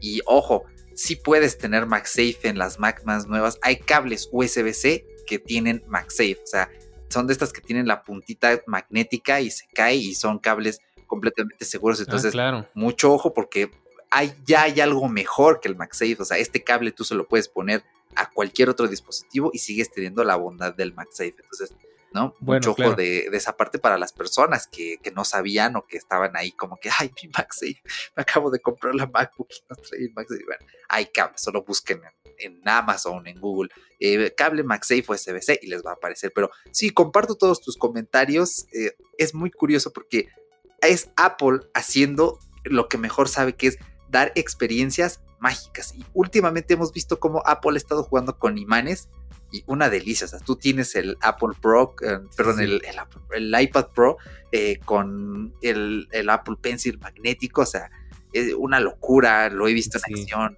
Bueno, mira, de hecho, yo más que más que inventar, bueno, yo, yo lo diría, esta Apple siempre nos está resolviendo problemas que ni siquiera sabíamos que teníamos. Esa es la cuestión. Entonces, este es un excelente ejemplo de eso. Es cierto, es que sí, es súper curioso, ¿no? O sea, como todo tú agarras y, es increíble porque yo, por ejemplo, hice un video en mi canal, lo voy a dejar en la descripción de fundas, ¿no? Para el iPhone 11. Eh, entonces, pues es esta cuestión de, bueno, agarras y quítaslo y luego ponle otra. Un poco locura, pero ahora con estas fundas, lo que sí me deja pensando es, mm, ¿qué tal será la resistencia, no? Porque se fijarán igual, este tipo de cosas creo que si me llego a dar una vuelta en el Apple Store y si se puede probar, pues adelante, creo que sería lo, lo ideal que les pudiera mostrar si ya tienen el, stock de fundas MagSafe y estas cuestiones, porque sí me provoca duda, pero sí, ¿no? Es, algo que a mí me gusta es que el cargador MagSafe, eh, o sea, es otra cosa. Yo soy fanático de la carga por inducción, me encanta mi cargador, es un Cloitec, eh, está bastante mejor que el chino que me compré con el iPhone 8 hace pasó hace tres años y que me dañó la, batería porque producía mucho calor. Pero me encanta el Cloitec, eh, tiene su ledcito y todo. Y antes con el iPhone 8 sí me llegaba a pasar que chin, ya me quedé sin pila, pero me da flojera sacar el Lightning. Bueno, pues agarro el cargador con el iPhone encima y así cargándolo todo y escribiendo, ¿no? Trabajando. Y ya no pasa con este MagSafe, o sea, es como el Apple Watch magnético, pero bueno, aquí agarras tu iPhone, el cargador está imantado y vámonos, o sea, ya estás cargando. Eh, está genial. Y si, por ejemplo, alguien se llega a comprar el cargador MagSafe y no tiene un iPhone nuevo con los imanes, no importa porque es compatible desde el iPhone 8 en adelante con todo tipo de AirPods. Y esto nos deja otra incógnita. Los rumoreados AirPods Studio van a tener también eh, MagSafe. Los nuevos AirPods van a tener MagSafe. Yo ahí la dejo, ¿eh? Adelante, Dani. Ah, es buena pregunta, ¿eh? Aunque sí, hay detalle, sí es compatible, pero no crees que se va a pegar con el imán, eso sí, ¿no? pero por lo demás sí funciona, eso sí me consta. Pero sí estaría muy bueno eso, ¿eh? A ver si, a ver si se, si se hace, porque imagínate cuántos problemas que no sabíamos que teníamos nos están resolviendo. de hecho, o sea, la gente que tenga un iPhone 8 y 8 y antes del 12 se compran el MagSafe, en unos años renuevan ya tienen el cargador que se pega y solo tuvieron que hacer una inversión una vez. O sea, eso está genial. Y hasta apenas es la primera tirada. Ahora hay que esperarnos a que Ugreen, Cloitec, este tipo de fabricantes externos que hacen por los cargadores lancen. Va a ser una locura, ¿eh? va a estar genial. Y bueno, sí, tienes razón, ¿no? Este tipo de problemas eh, que no nos esperábamos, que no sabíamos, está genial. Lo único que sí como que me causa ahí como incomodidad son dos cosas. Uno es la funda transparente que tiene ese aro blanco que no me termina de gustar. O sea, yo entiendo que esos son los imanes, pero no sé, no me gusta. Y el otro es el precio de la cartera de piel. O sea, son 1.699 pesos por una cartera con imanes, el logo de Apple. Yo sé que puede tener buenos materiales, pero oye, ¿cómo es que el cargador es más caro que la cartera? O sea, dale, dale con tu razón. Te puedo dar una razón tan simple como cuánto cuestan las rueditas de la Mac Pro. en ese aspecto ya estamos hablando de que ya Apple se mete el terreno de la moda y de las marcas premium. Entonces, eh, te están dejando un cargador por un precio muy razonable, creo yo, que es otra cosa que me gustó del MagSafe. Es un precio bastante razonable. Y dicen, bueno, pero pues tenemos que afianzarnos como la marca premium que somos, ¿no? Entonces, te dejo el cargador en. No te sé decir cuánto está, creo que está en 49 dólares. Para no estarle regando. Son mil pesitos. Ajá, ok. Pero las fundas te las voy a dejar caer en una buena lanita, porque tengo que, tengo que reafirmarme como marca premium, ¿no? Y al final de cuentas, lo peor del caso es que generalmente son cosas que no encuentras en otras marcas. Por ejemplo, yo llevo un rato eh, buscando algo que se, le, que se le parezca por lo menos al Smart Folio del iPad Pro. y no encuentro. Tarde o temprano voy a tener que gastarme los dos mil pesos que vale la, maldita este, funda del Smart Folio. Porque nadie me lo va a ofrecer igual de bien hecho, igual de bonito, igual de integrado. Entonces, pues Apple sabe que no te queda de otra y te va a hacer pagar por eso. Entonces, pues así se maneja, ¿no? Y, y yo soy muy fan de las fundas de Apple. Te digo, no me gusta tener que pagar por eso. Porque de hecho llegó un punto en el que yo hice cuentas. Digo, ahorita ya como que ya agarraron la onda, ¿no? Pero cuando yo tenía mi iPhone 10 nuevo, dije, bueno, una funda de piel. Que de hecho para mí es de ley porque las fundas de piel envejecen muy bien. Costaba mil pesos. Y tenía varias opciones. Con mil pesos me puedo comprar dos fundas de esta marca o me puedo comprar una más barata. Inclusive había unas de Swarovski que estaban preciosas, y estamos hablando de Swarovski, en 500 pesos. Y dices tú, pero es una marca muy acá, ¿no? O sea, pues ¿cómo es posible que una funda de piel de quién sabe qué cosa cueste mil pesos y una de Swarovski valga 500, ¿no? Entonces, ya de hecho los de Swarovski como que ya agarraron la onda y ya le subieron al precio, tristemente. Pero es por ponerte un ejemplo, ¿no? Entonces, no hay funda que se le vea igual de bien, o sea, o es raro, ¿no? A lo mejor una que otra por ahí, unas marcas así como muy seleccionadas, pero generalmente ya ves que son muy toscotas, le quitan mucho diseño, incluso le quitan funcionalidad. Y es lo que siempre tienes con una funda de Apple, nos guste o no, ahora sí que pues así nos toca. Entonces, pues bueno, digo, lo veo como em, entendible, o sea, yo la verdad es que si me, si me llego a comprar un iPhone 12 que no creo. Sí haría la inversión de por lo menos comprarme una de Apple para, para vivir la experiencia del MagSafe, para vivir la experiencia de tener las carteritas y todo ese relajo. Que si no sé si recuerdas, de hecho el iPhone 11 tenía, sacó una cartera muy parecida que traía la función como Smart Cover. Y ese igual andaba como por los dos mil pesos. Entonces yo creo que Apple dijo, ah, mira, pues ya tenemos este producto en este precio, pues vamos a reintroducirlo de otra manera. Entonces sí, pues... Eh, pues no sé, te digo, es como una por otra. Claro, es que a mí lo que me causa incomodidad es que Apple no dice en, su página cuántas tarjetas le caben a la cartera de piel. O sea, si le caben más de. Yo aquí tengo una, de hecho, a ver si escuchan ahí. 60 pesitos. Me costó una de aluminio muy bonita. Eh, no es imantada, obviamente, pero bueno, hace su función. Y le cabe una, dos, tres, cuatro. Traigo cinco tarjetas. Yo creo que lo mínimo que debería caberle serían tres, ¿no? Cuatro, pero no dice. Entonces, bueno, es como que el único detalle, pero sí, entiendo tu teoría y para el consumidor no está muy cool, para la marca sí, eh, pero bueno, o sea, es que también yo entiendo que está diseñado para el Apple Card porque ellos lo mostraron en un video en la keynote que era alguien poniéndole esta cartera de piel con MagSafe y luego adentro el Apple Card, eh, pero pues va un poco en contra con esta filosofía de, oye, usa Apple Pay, oye, ya no uses efectivo, paga con tu NFC. Es como que, híjoles, ¿y para qué una cartera si lo que quieres es que no use tarjetas? Bueno, mm, yo ahí lo dejo porque da mucho para reflexionar, ¿no? De qué pasa con este tipo de accesorios y sus contradicciones. Pero bueno, lo que podemos quizá opinar de MagSafe es que está genial y que tiene mucho potencial. O sea, cuando marcas de terceros lo empiecen a, empiecen a sacar cosas, nos vamos a quedar alucinados y yo quiero ver una carterita, aunque sea de silicona, que cueste ocho veces menos, eh, que sea de Jurin, ¿no? Hay cartera MagSafe de silicona para iPhone. Y el día que tenga mi iPhone con MagSafe, te la voy a mandar. Te mira, aquí está el enlace, a ver, este, ya te diré qué tal para que veas si te conviene o no, o de piel o así, porque tiene mucho potencial. Ahora, vamos a hablar de un punto controversial. Yo anticipo que mi opinión es breve, pero la opinión de Dani es la que me interesa mucho. Vamos a hablar de el súper polémico movimiento de remover el adaptador de corriente y los earpods de las cajas de los iPhone. Empieza tú, Dani, por favor. Pues mira, ahí yo ya lo estoy analizando un ratito. Y la cuestión es, al principio yo estaba de acuerdo, yo defendía la idea. Eh, ya sabes que fue una pelea horrible, ¿no? Eso estuvieron peleando muy feo, este, hubo opiniones encontradas, hubo este... Bueno, como suele ser Apple, ¿no? Ya sabes que se pone muy fea la cosa a veces. Yo al principio lo defendía siempre y cuando nos compensaran el valor de lo que nos están quitando con otra cosa. Entonces, bueno, eh, yo decía, ok, que nos quiten lo que vale el, cargador, estaría muy bueno.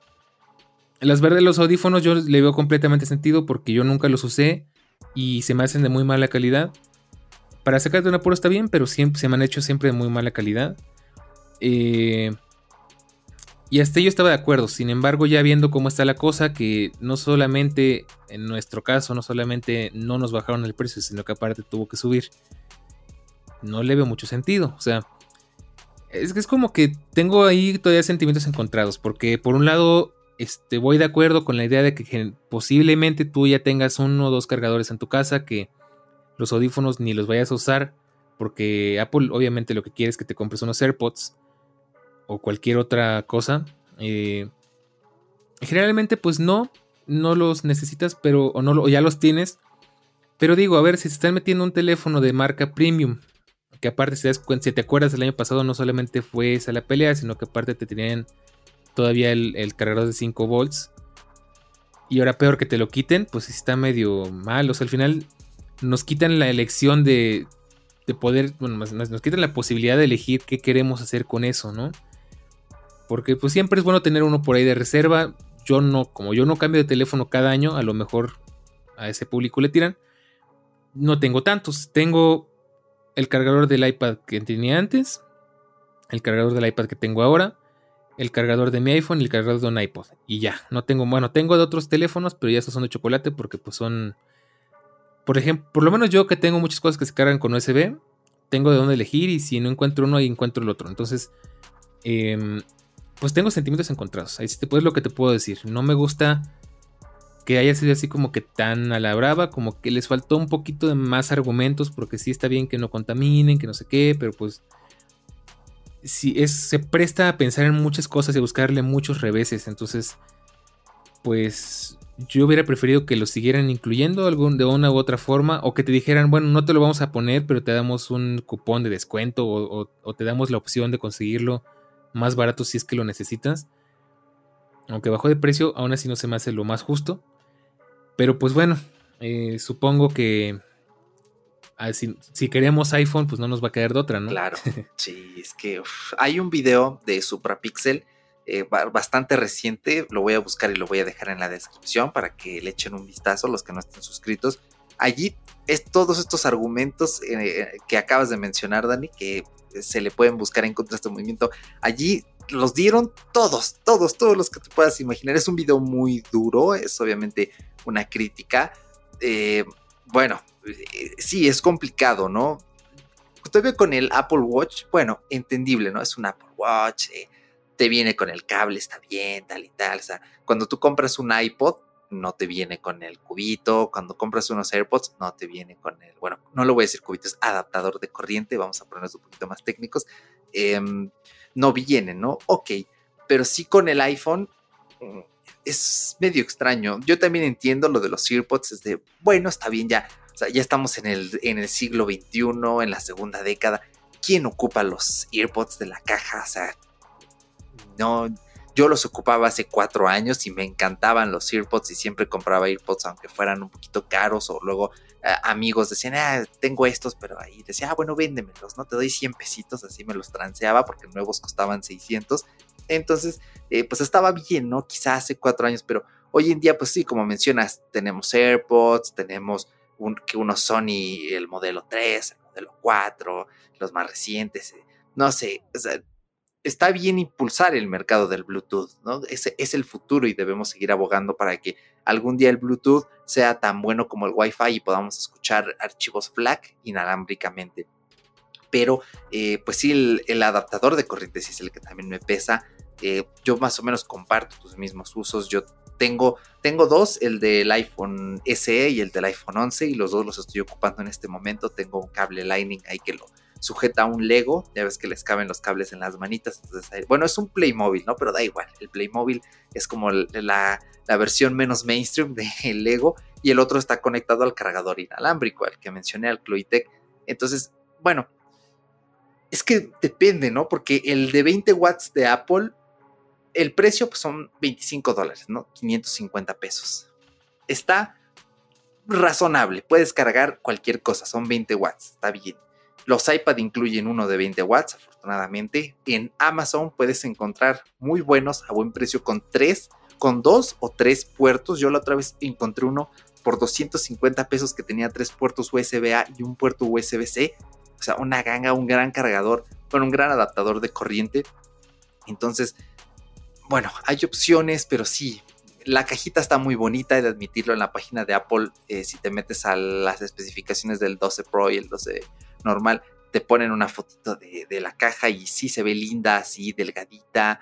Eh, eh, ver los unboxings va a estar genial, pero me parece un movimiento anticonsumidor y coincido contigo en que está poco justificado. O sea, si el medio ambiente es buena justificación, está genial, pero eh, necesitaba otras acciones previas, ¿no? Yo me hubiera esperado un poco más porque sí fue arriesgado y bueno, ya la bomba explotó, ya no podemos hacer más, eh, más que esperar a que se apague el fuego, que naturalmente como en cada polémica en la que se fue envuelta Apple, se termina por cerrar y ya después ya nadie se acuerda y fue el berriche del momento y tal y tal. Bueno, eh, yo veo que todo esto es perjudicial para los nuevos, o sea, si yo le compro a, mi abuelito un iPhone SE, de ejemplo, eh, pues no tiene el adaptador, ¿no? Sino que en la tienda me tienen que decir, oye, no tiene, ¿quieres que te vendamos uno? O me pido en Amazon uno y este, y pues darle todo junto, ¿no? Y aquí están, adentro está el cable, nada más conéctale pues este adaptador, ¿no? Ya sabes cómo funciona. Eh, sí, es, es incómodo en ese aspecto, pero para los que ya estamos dentro, bueno, ya no es tan complicado. Yo creo que Apple aquí tiene un problema, es el mismo problema de siempre, que es eh, este, eh, ¿cómo decirlo? No sé si endemismo sea la palabra correcta, este problema endémico que es centrarse en Estados Unidos, uno que otro país de Europa y China. Porque ellos hicieron encuestas, no sé si te enteraste, Dani, que estaban haciendo encuestas en redes sociales de, oye, ¿y tú cuántos cargadores tienes de tus iPhone pasados? Entonces, aquí en México nunca se hizo una, ¿no? o sea, yo nunca vi, yo hubiera votado la encuesta, hubiera dicho, ah, sí tengo tales. Claro. Bueno, yo te puedo dar, ahí se viene lo feo, porque yo te puedo dar dos argumentos que sí están para, para pensarlo. Uno, que es una, más bien es una queja.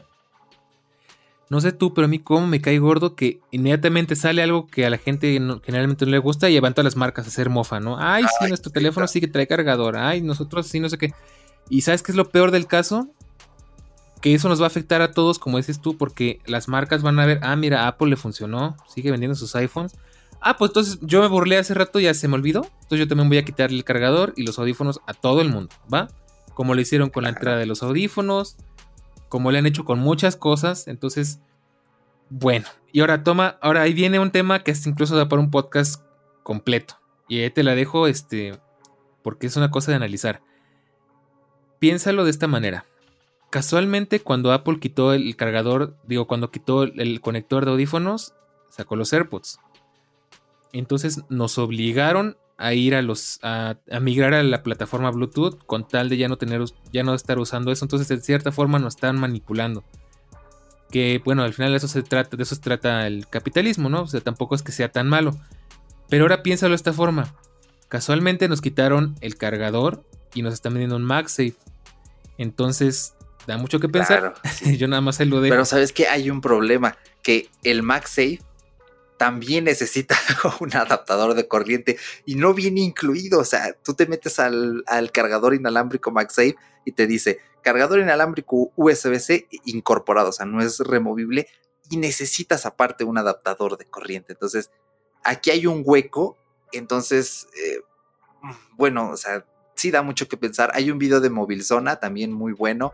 Les voy a dejar el enlace en la descripción. Estoy mencionando muchos videos. Espero acordarme o cuando esté editando esto atinarle donde lo dije para que este, me recuerde yo mismo en la grabación. Eh, donde él también comenta esta cuestión que dices, Dani, que cuando llegaron a retirar el jack, también ahí estaba Samsung riéndose.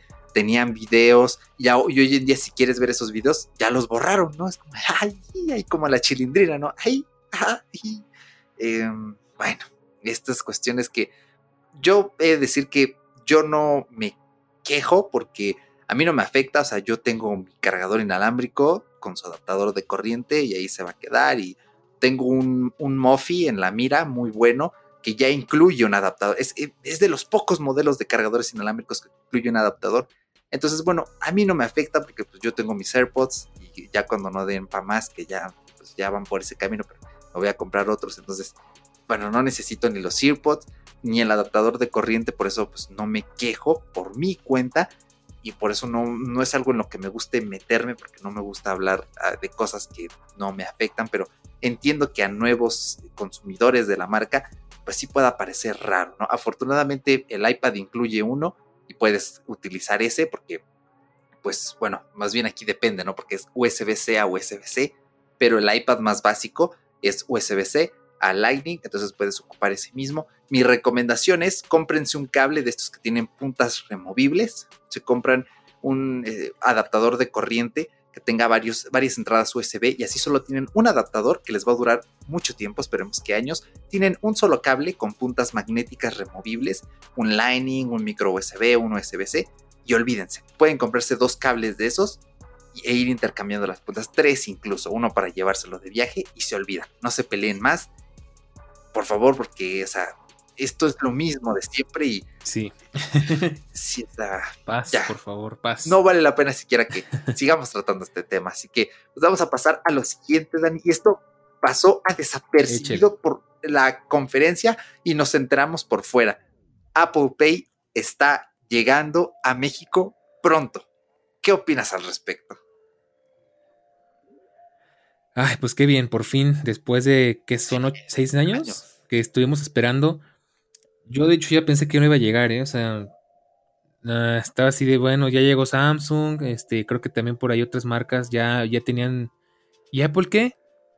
Y dije, bueno, pues entonces, o algo muy grave está pasando, de plano no les interesa este mercado.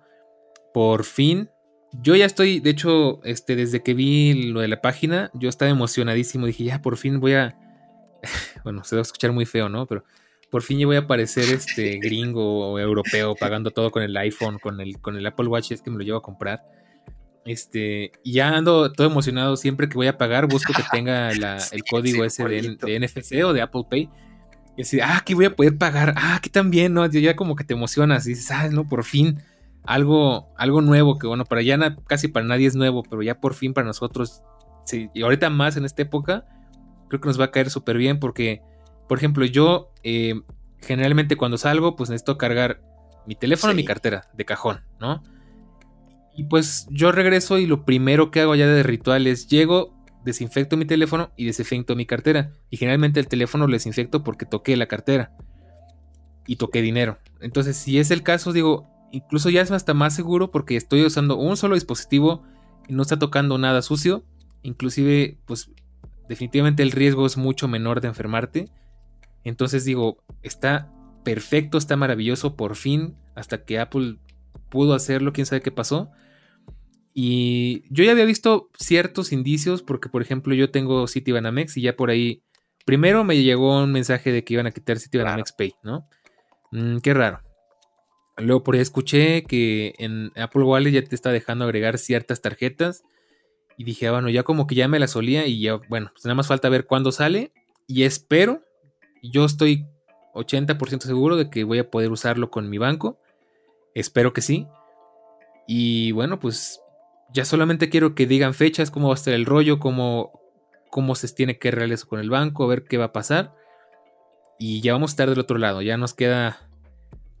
Ya nos queda muy poco por disfrutar al 100% la experiencia de tener un, un, un, ¿cómo se llama?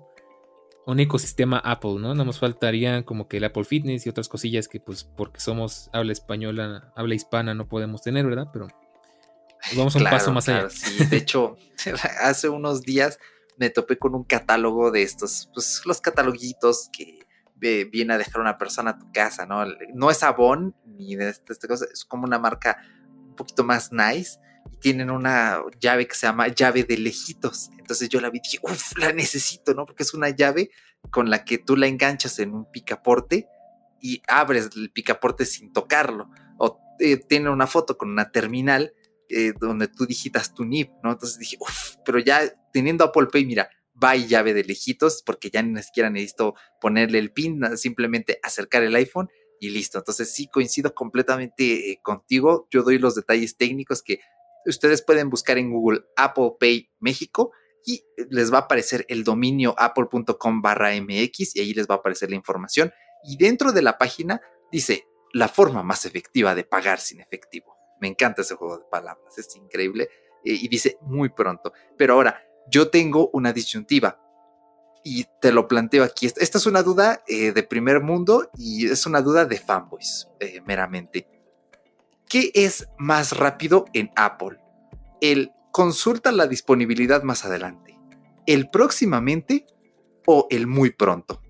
¿Qué orden le darías tú, Dani? Ah, qué buena pregunta. qué buena pregunta. Ay, pues sí está buena, es. Nunca, nunca me había puesto a pensar en eso. Yo creo que. A ver, repítemelas porque. Sí. Son tres. Vamos aquí a hacer un análisis semiótico. El primero es consulta disponibilidad más adelante. El siguiente es próximamente. Y el último es muy pronto. Ok. Yo siento que próximamente es como que.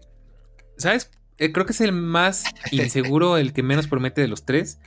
Porque me suena mucho al cargador este, ¿cómo se llamaba? El, el Magic, el Air Power.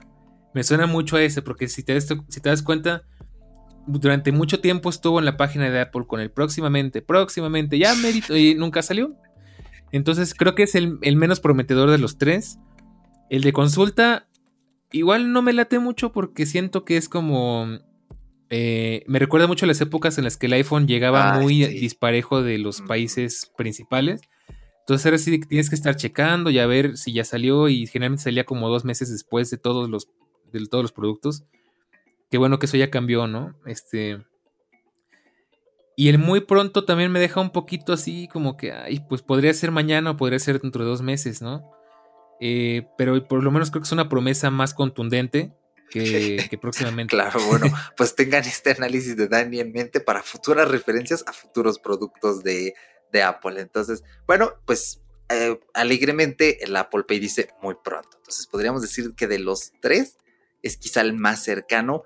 Yo tengo dudas de si va a llegar con la famosa versión perdida de iOS 14.1, que sabemos que es con la que van a llegar los iPhone 12, que pues se la brincaron básicamente para que nadie fuera, no fuera un, un Guillermo Rambo a estar buscando ahí, ah, ya vi la forma, los iconos, eh, y brincaron directamente a la 14.2. Entonces, yo no sé si arriesgarme y decir, Apple Pay llega con iOS 14.1. Sería genial, ¿no? Que lleguen los nuevos iPhone y que saquen comerciales en la TV, esos comerciales increíbles que, por ejemplo, cuando los pasan, mi, mi madre siempre grita, ah, ya viste el nuevo comercial, tal y tal, ¿no? Eh, y que dijeron es comercial, no, esto, imanes, y ahora paga, ¿no? con el sonidito, estaría muy cool, sería un complemento muy bueno, no sé si arriesgarme, mm, yo diría que a más tardar primer trimestre de 2021, ese muy pronto, cambia por ya disponible, ¿no? Eh, entonces, por lo que vemos aquí en la página, eh, está todo en español, los videos están traducidos, o sea, todo está en orden. Te dicen que le busques a la terminal el simbolito de Apple Pay o el, simbolito de Contactless, el que tienen algunas tarjetas impresas, que también puedes pagar en sitios web, que puedes usar Touch ID en la Mac, que aprietas dos veces el botón de bloqueo y se activa, que todo está en wallet. O sea, parece que funciona, ¿no? Y dice que funciona con American Express, Mastercard y Visa. Entonces, bueno, dependerá ya de cada banco. Mm, yo también, a mí me gustaría pensar que eh, pues los bancos más grandes o los más innovadores de aquí este, lo van a tener, al menos con que lo tengan, eh, Citibanamex, BBVA y así una que otra, me parece Banregio fue la tarjeta que por ahí andaba dando vueltas que se podía colocar, con eso ya está. Yo tengo una tarjeta de, de crédito de un banco que se llama Nu, muy, buen, muy bueno, muy buen servicio, eh, la recomiendo. Y, este, y por ahí alguien le preguntó en un comentario, no me acuerdo si era de Facebook o de Twitter, ¿y el Apple Pay para cuándo? Y contestaron con un emoji de ese que tiene la manita de shh. Entonces, mucho ojo, eh, por si alguien que use Nu, y Nu es un banco, o sea, hasta cierto punto under, o sea, no es un banco así grande porque es un banco de estos fintech que son digitales. Entonces, este, oye, pues si ya se están moviendo, pues está súper cool, ¿no? Porque no me gustaría que saliera para ciertos bancos o para BBVA y de BBVA pues yo tengo débito porque está muy padre la aplicación, pero pues, es como de hijo, pues tengo que depositarle primero tengo que ir al cajero a fuerzas para poder ocupar el Apple Pay, como que pierde un poquito el sentido, ¿no? Pero bueno, esperemos que pues, sí tenga buena disponibilidad, yo le tengo confianza, o sea, aquí la batalla está entre ver qué llega primero, si Apple Pay o Apple One, los dos son software, entonces Apple One dice disponible próximamente y Apple Pay dice muy pronto, entonces, bueno, esperemos que el muy pronto sea este, pues lo que llegue primero, ¿no? Eh, ¿Algo más que añadir sobre Apple Pay, Dani? No, pues esperemos que llegue muy pronto, como dicen ellos. y ya, yo ya la quiero probar. De hecho, sí, este, se prestas a para hacer un videito, ¿no? A salir a chacharear, a comprarte. A lo mejor no algo muy caro, pero pues, ¿qué te gusta? Este, ir a pagarte una hamburguesita, unos chicles, ándale, unos chicles. Algo así que ya, ya lo estoy usando y, y venga, ¿no? Vamos a hacer el video, vamos a, a platicar la experiencia. Así es Apple Pay seis años después, ¿no? Una tristeza en parte que pues, uno no pueda salir a bloguear con normalidad. Yo detesto bloguear con el tapabocas puesto porque tienes que andar ecualizando el sonido. Una lata, pero sí, es muy, tienes, tienes una muy buena idea y oye, pues en y a ver si dejas caer este, algo así, porque estaría muy interesante ver en la Ciudad de México, eh, pues que es donde hay más terminales, es más propenso que te encuentres más negocios con estas terminales. Yo leí que pues, Apple hace un estudio muy grande que dura tiempo y que cuando ellos ven que ya hay disponibilidad de terminales NFC y que se está expandiendo, dicen, bueno, pues allí aterrizamos. Entonces, es buena señal de que México ya no tienen estas típicas eh, lectoras de tarjetas de únicamente banda magnética, sino que ya las están reemplazando y que pues ahí van, ¿no? Poco a poquito.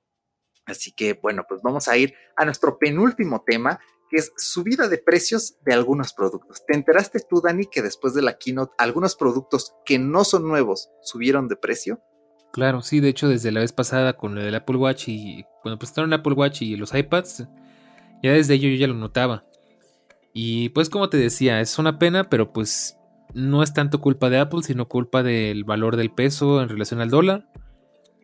Y pues, ¿qué le vamos a hacer? Mira, de hecho, tan rápido, tan sencillo como eso. Me acuerdo que cuando salió el iPad Pro 2020, todo subió al punto que, por ejemplo, yo todavía alcancé a ver el Apple Pencil en 1800 y lo subieron a 2000. El Apple Care estaba en 3500, lo subieron creo que 4200. Y ya, ahora sí que, pues, ni modo, ahora sí que entraste en mala época, ni modo, tienes que pagar. Yo todavía logré conseguir un Apple Pencil en 1800 y pues como dices, o sea, no es. El Apple Pencil no es un producto nuevo, ya tiene varios años este, en el mercado, y tiene varios, varios, años en el, en el, catálogo de Apple. Y subió de precio. Que de hecho es, es triste por una parte, preocupante por otro lado. Yo no veía algo así desde 2016, 2015 me parece que fue cuando subió mucho el peso. Y pues sí, es una pena. La verdad es que no tengo mucho que decir al respecto, más que pues pues sí, en efecto. es extraño, ¿no? Porque el, eh, que yo sepa, el dólar no ha subido exponencialmente de precio. No sabemos si eh, subió el, ISR, si Apple está este, por ahí atorado con impuestos, si han tenido que transferir estos costos pues, a nosotros, los consumidores. Para mí el caso más triste son los AirPods porque estaba muy cool gastarte 3.600 pesos y punto. Ahora no, ahora los AirPods más básicos son 3.999 pesos. Aquí al cambio en México los más básicos son 200, dólares, cuestan los AirPods. 250 eh, los que tienen estuche de carga inalámbrica, 4.999, que son los que yo recomiendo porque tienes una única base, en el día pones los AirPods, en la noche el iPhone y te olvidas, es como tener batería infinita. Y los AirPods Pro subieron de 5.499 a 5.999, es decir, 300 dólares. Así de fuerte nos pegan los impuestos y todo este tipo de cuestiones que eh, suena caro. O sea, ya cuando ya decir 300 es como, oye. Sí, claro. Y el Apple Care respectivo de esos productos también sube. Por uno, yo te lo digo porque, por ejemplo, del iPhone estuve checando. Yo ya desde que tengo el iPhone 10 con Apple Care, me di cuenta que vale mucho la pena. Entonces me puse a checar. Ok, supongamos que me voy a comprar el iPhone 12. ¿Cuánto me cuesta el Apple Care? Me espanté. Ahí se los dejo nada más. me espanté. Dije, no, no puede ser. O sea, es que ya, si, es que no sabes ya si, irte a Europa o dar el enganche de un coche o comprarte un iPhone o qué hacer. Digo, si es una inversión a largo plazo, definitivamente, si te compras un iPhone para tenerlo unos años, no va a valer la pena por el precio. Y pues sí, lamentablemente, todo subió. Sí, bueno, en este caso el Apple Care Plus para audífonos creo que sigue igual, 649 pesos, afortunadamente. O sea, cuando tú te compras AirPods es menester. Está igual. o sea, para que te reemplacen la pila si no vas a andar sufriendo después. Eh, entonces, este, bueno, no subió, pero los AirPods sí. En ciberpuerta.com.mx he visto que todavía había stock en 5.499 pesos. En Mac Store también había stock a ese precio antiguo.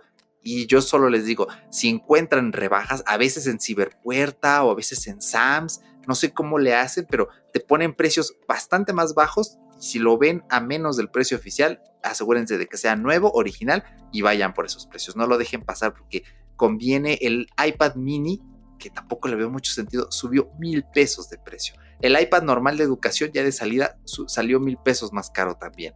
Eh, me dolió porque es el que yo apunto, de, ay, yo me lo voy a comprar, voy a tener que valerme del seguro de, no, perdón, el descuento de estudiante para que me descuenten en 500 pesitos y amortizarlo, pero oye, el, iPad mini, pobre, ya lo dejaron en una posición de, pues esto no vale los 11 mil pesos, porque el iPad normal, el de educación, es mejor en todo sentido. Más pantalla, el Smart Connector, el mismo procesador, más duración de batería, o sea, ya no hay por dónde agarrarle ni con pinzas al pobre iPad mini, que está muy bonito, miniaturizado, pero pues, no le veo el sentido que por ser más chico sea más caro, porque, o sea, ya pasaron muchos años, la tecnología de un iPad mini no puede ser más cara que la de un iPad más grande. Pero en fin, ¿no? Entonces, este, vamos a pasar al último apartado, Dani, y es, ahora, ¿qué iPhone me compro y por qué? ¿Qué piensas cuando te digo esta pregunta? ¿Qué es lo primero que se te viene a la mente? Que ya los spoileé. Pero bueno, eh, puedo hacerlo un poquito más a detalle. Yo lo pienso como eh, como te decía hace rato, si tuviera el dinero y tuviera la necesidad, ¿qué iPhone me compraría? Por las razones que yo considero ya, bueno, eh, por ahí ya hay un video, si lo quieren ver, donde platicamos de cómo envejecen los dispositivos de Apple. Ahí recuérdate de ponerlo. este, platicábamos justamente de este tema. Por lo menos yo, siendo realistas, la verdad es que para mí es imposible comprarme un iPhone cada dos años y menos cada año. Entonces, ¿qué hago yo? digo, bueno, ¿de qué forma puedo hacer que valga la pena gastarme veintitantos mil pesos en un iPhone? Haciendo que me dure el mayor tiempo posible. Por bueno, por suerte yo tengo mucho cuidado con mis dispositivos. Mi iPad Air con 4 o 5 años se fue como nuevo. Eh, mi MacBook con 6 años se ve como nueva y trabaja como nueva. Entonces dices, bueno, eh, si fuera a comprarme un teléfono ahorita yo me iría por el 12 Pro de tamaño normal. Porque digo, va a ser el que más prestaciones me va a dar. El que es más durable en cuanto a materiales. El que tiene más con qué defenderse al futuro, digamos. Tiene mejores cámaras, tiene mejores tecnologías. Entonces, si te pones a verlo, digamos, y, yo cometí ese error hace tres años. Me compré el iPhone 8, que en su momento era nuevo y más o menos iba a la par de la, de la mayoría de los teléfonos un iPhone 8 ahorita, a pesar de que salió a la par del iPhone 10, ya se ve muy viejo, ya no funciona muy bien, ya tiene muchas carencias. Y me fui por el teléfono de mayor gama y me trajo sus recompensas porque yo a los 3 años del iPhone 10 que tengo, se sigue viendo muy contemporáneo, no le pide nada a ningún teléfono de gama media alta todavía. Eh, se sigue defendiendo muy bien, tiene muy buena pila, tiene muy buena, funciona muy bien, no se traba, no tiene ningún problema ni nada. Entonces digo, ya esos en mi caso 22 mil pesos que me gasté, ya desquitaron bastante bien. Porque, y todavía me da para otros, por lo menos otros dos añitos funcionando bien, estoy seguro. Entonces es lo que yo haría. Por prestaciones, por durabilidad, porque sé que es un iPhone y los iPhone duran porque duran, inclusive si te, te rompe, de alguna u otra forma Apple te responde y no te va a salir lo mismo comprarte un iPhone nuevo que cambiar uno roto aún sin Apple Care Plus. Entonces, ya de ahí vas de gane, ¿no? Ya tienes varias cosas aseguradas con este teléfono y pues sí, yo me iría por ese. Me encantaría decirte que por el 12 mini, pero por el precio siento que no lo vale, porque yo no creo que resista muchos años con una pantalla tan chiquita para lo que yo lo ocupo. Y por ser el mini seguramente va a ser el que más rápido pierda compatibilidad con algunas cosas. Entonces yo siempre trato de tirarle como que a lo que más me dure. Entonces esa es mi respuesta. De 10, de 10, sí. Eh, nuevamente referenciando el bello uso del español que hacen nuestros hermanos argentinos, te banco, te banco completamente. Y a mí me parece que ahorita hay un catálogo respecto a iPhone. Es probablemente el catálogo más diverso que hayamos visto en la vida de Apple.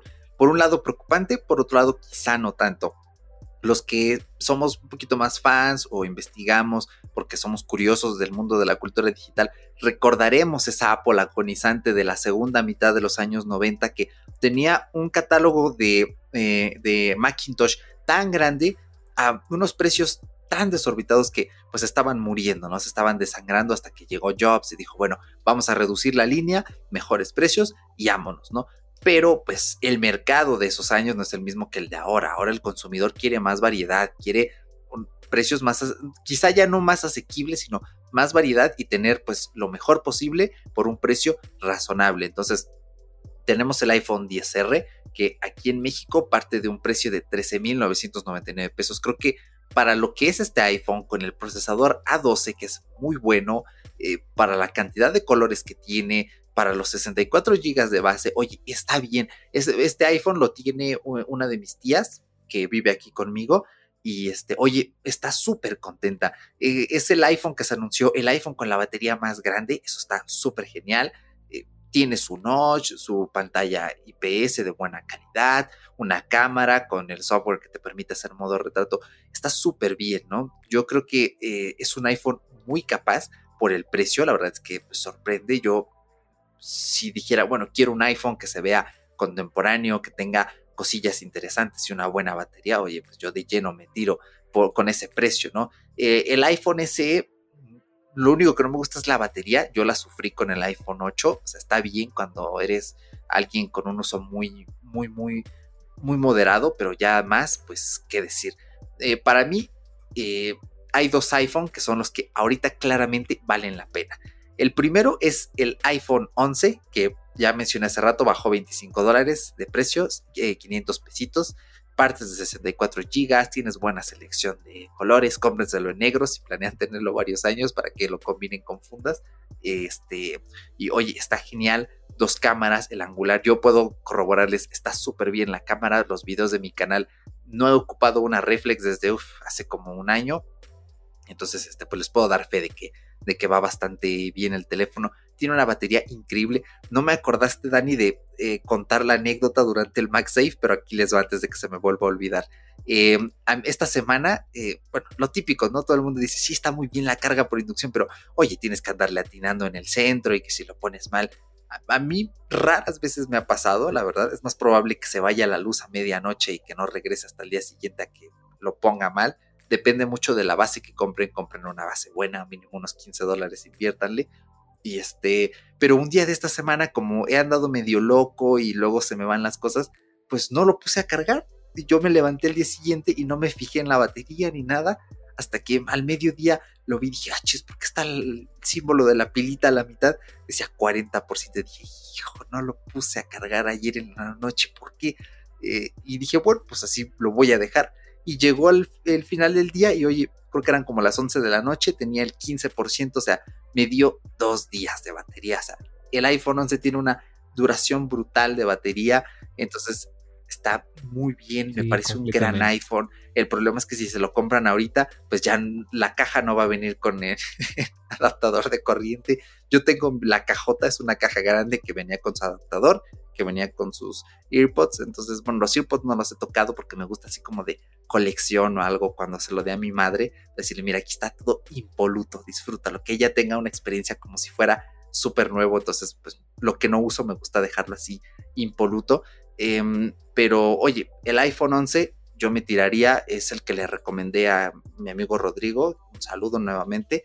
Y también, pues ya los que quieran algo bastante mejor, pues yo eh, acompaño a Dani el, el, perdón, el 12 Pro, el 12 Pro normal, un precio para lo que es, bueno, razonable, o sea, tienes 5G, tienes tres cámaras, más el LiDAR, que ese LiDAR va a ser una gran diferencia en el modo noche.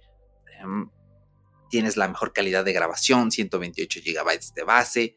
Está muy bien. Es, un iPhone muy completo. El, el 11 Pro y el, perdón, el 11, yo sigo en el 11. Los modelos Pro Max de este año son los más completos jamás habidos en la historia de Apple. Entonces, bueno, tengan todo esto en mente, estas recomendaciones. Así que, pues yo voy cerrando con esto, Dani. ¿Algo más que agregar al respecto? No, pues ahora sí que creo que quedó muy claro. sí nos sentamos una buena plática. Creo que ya no dejamos nada en el tintero, espero. Y si sí, pues ya ni modo, ¿qué le vamos a hacer? ya nos iremos acordando, ya mínimo lo tuiteamos o algo, ¿no? Por ahí había algo que se me había quedado y hace rato me acordé, ya se me volvió a olvidar. Qué difícil, ¿eh? qué volátil es este esta cuestión de hacer podcast y de tener el oído y los ojos puestos en, todas las cosas.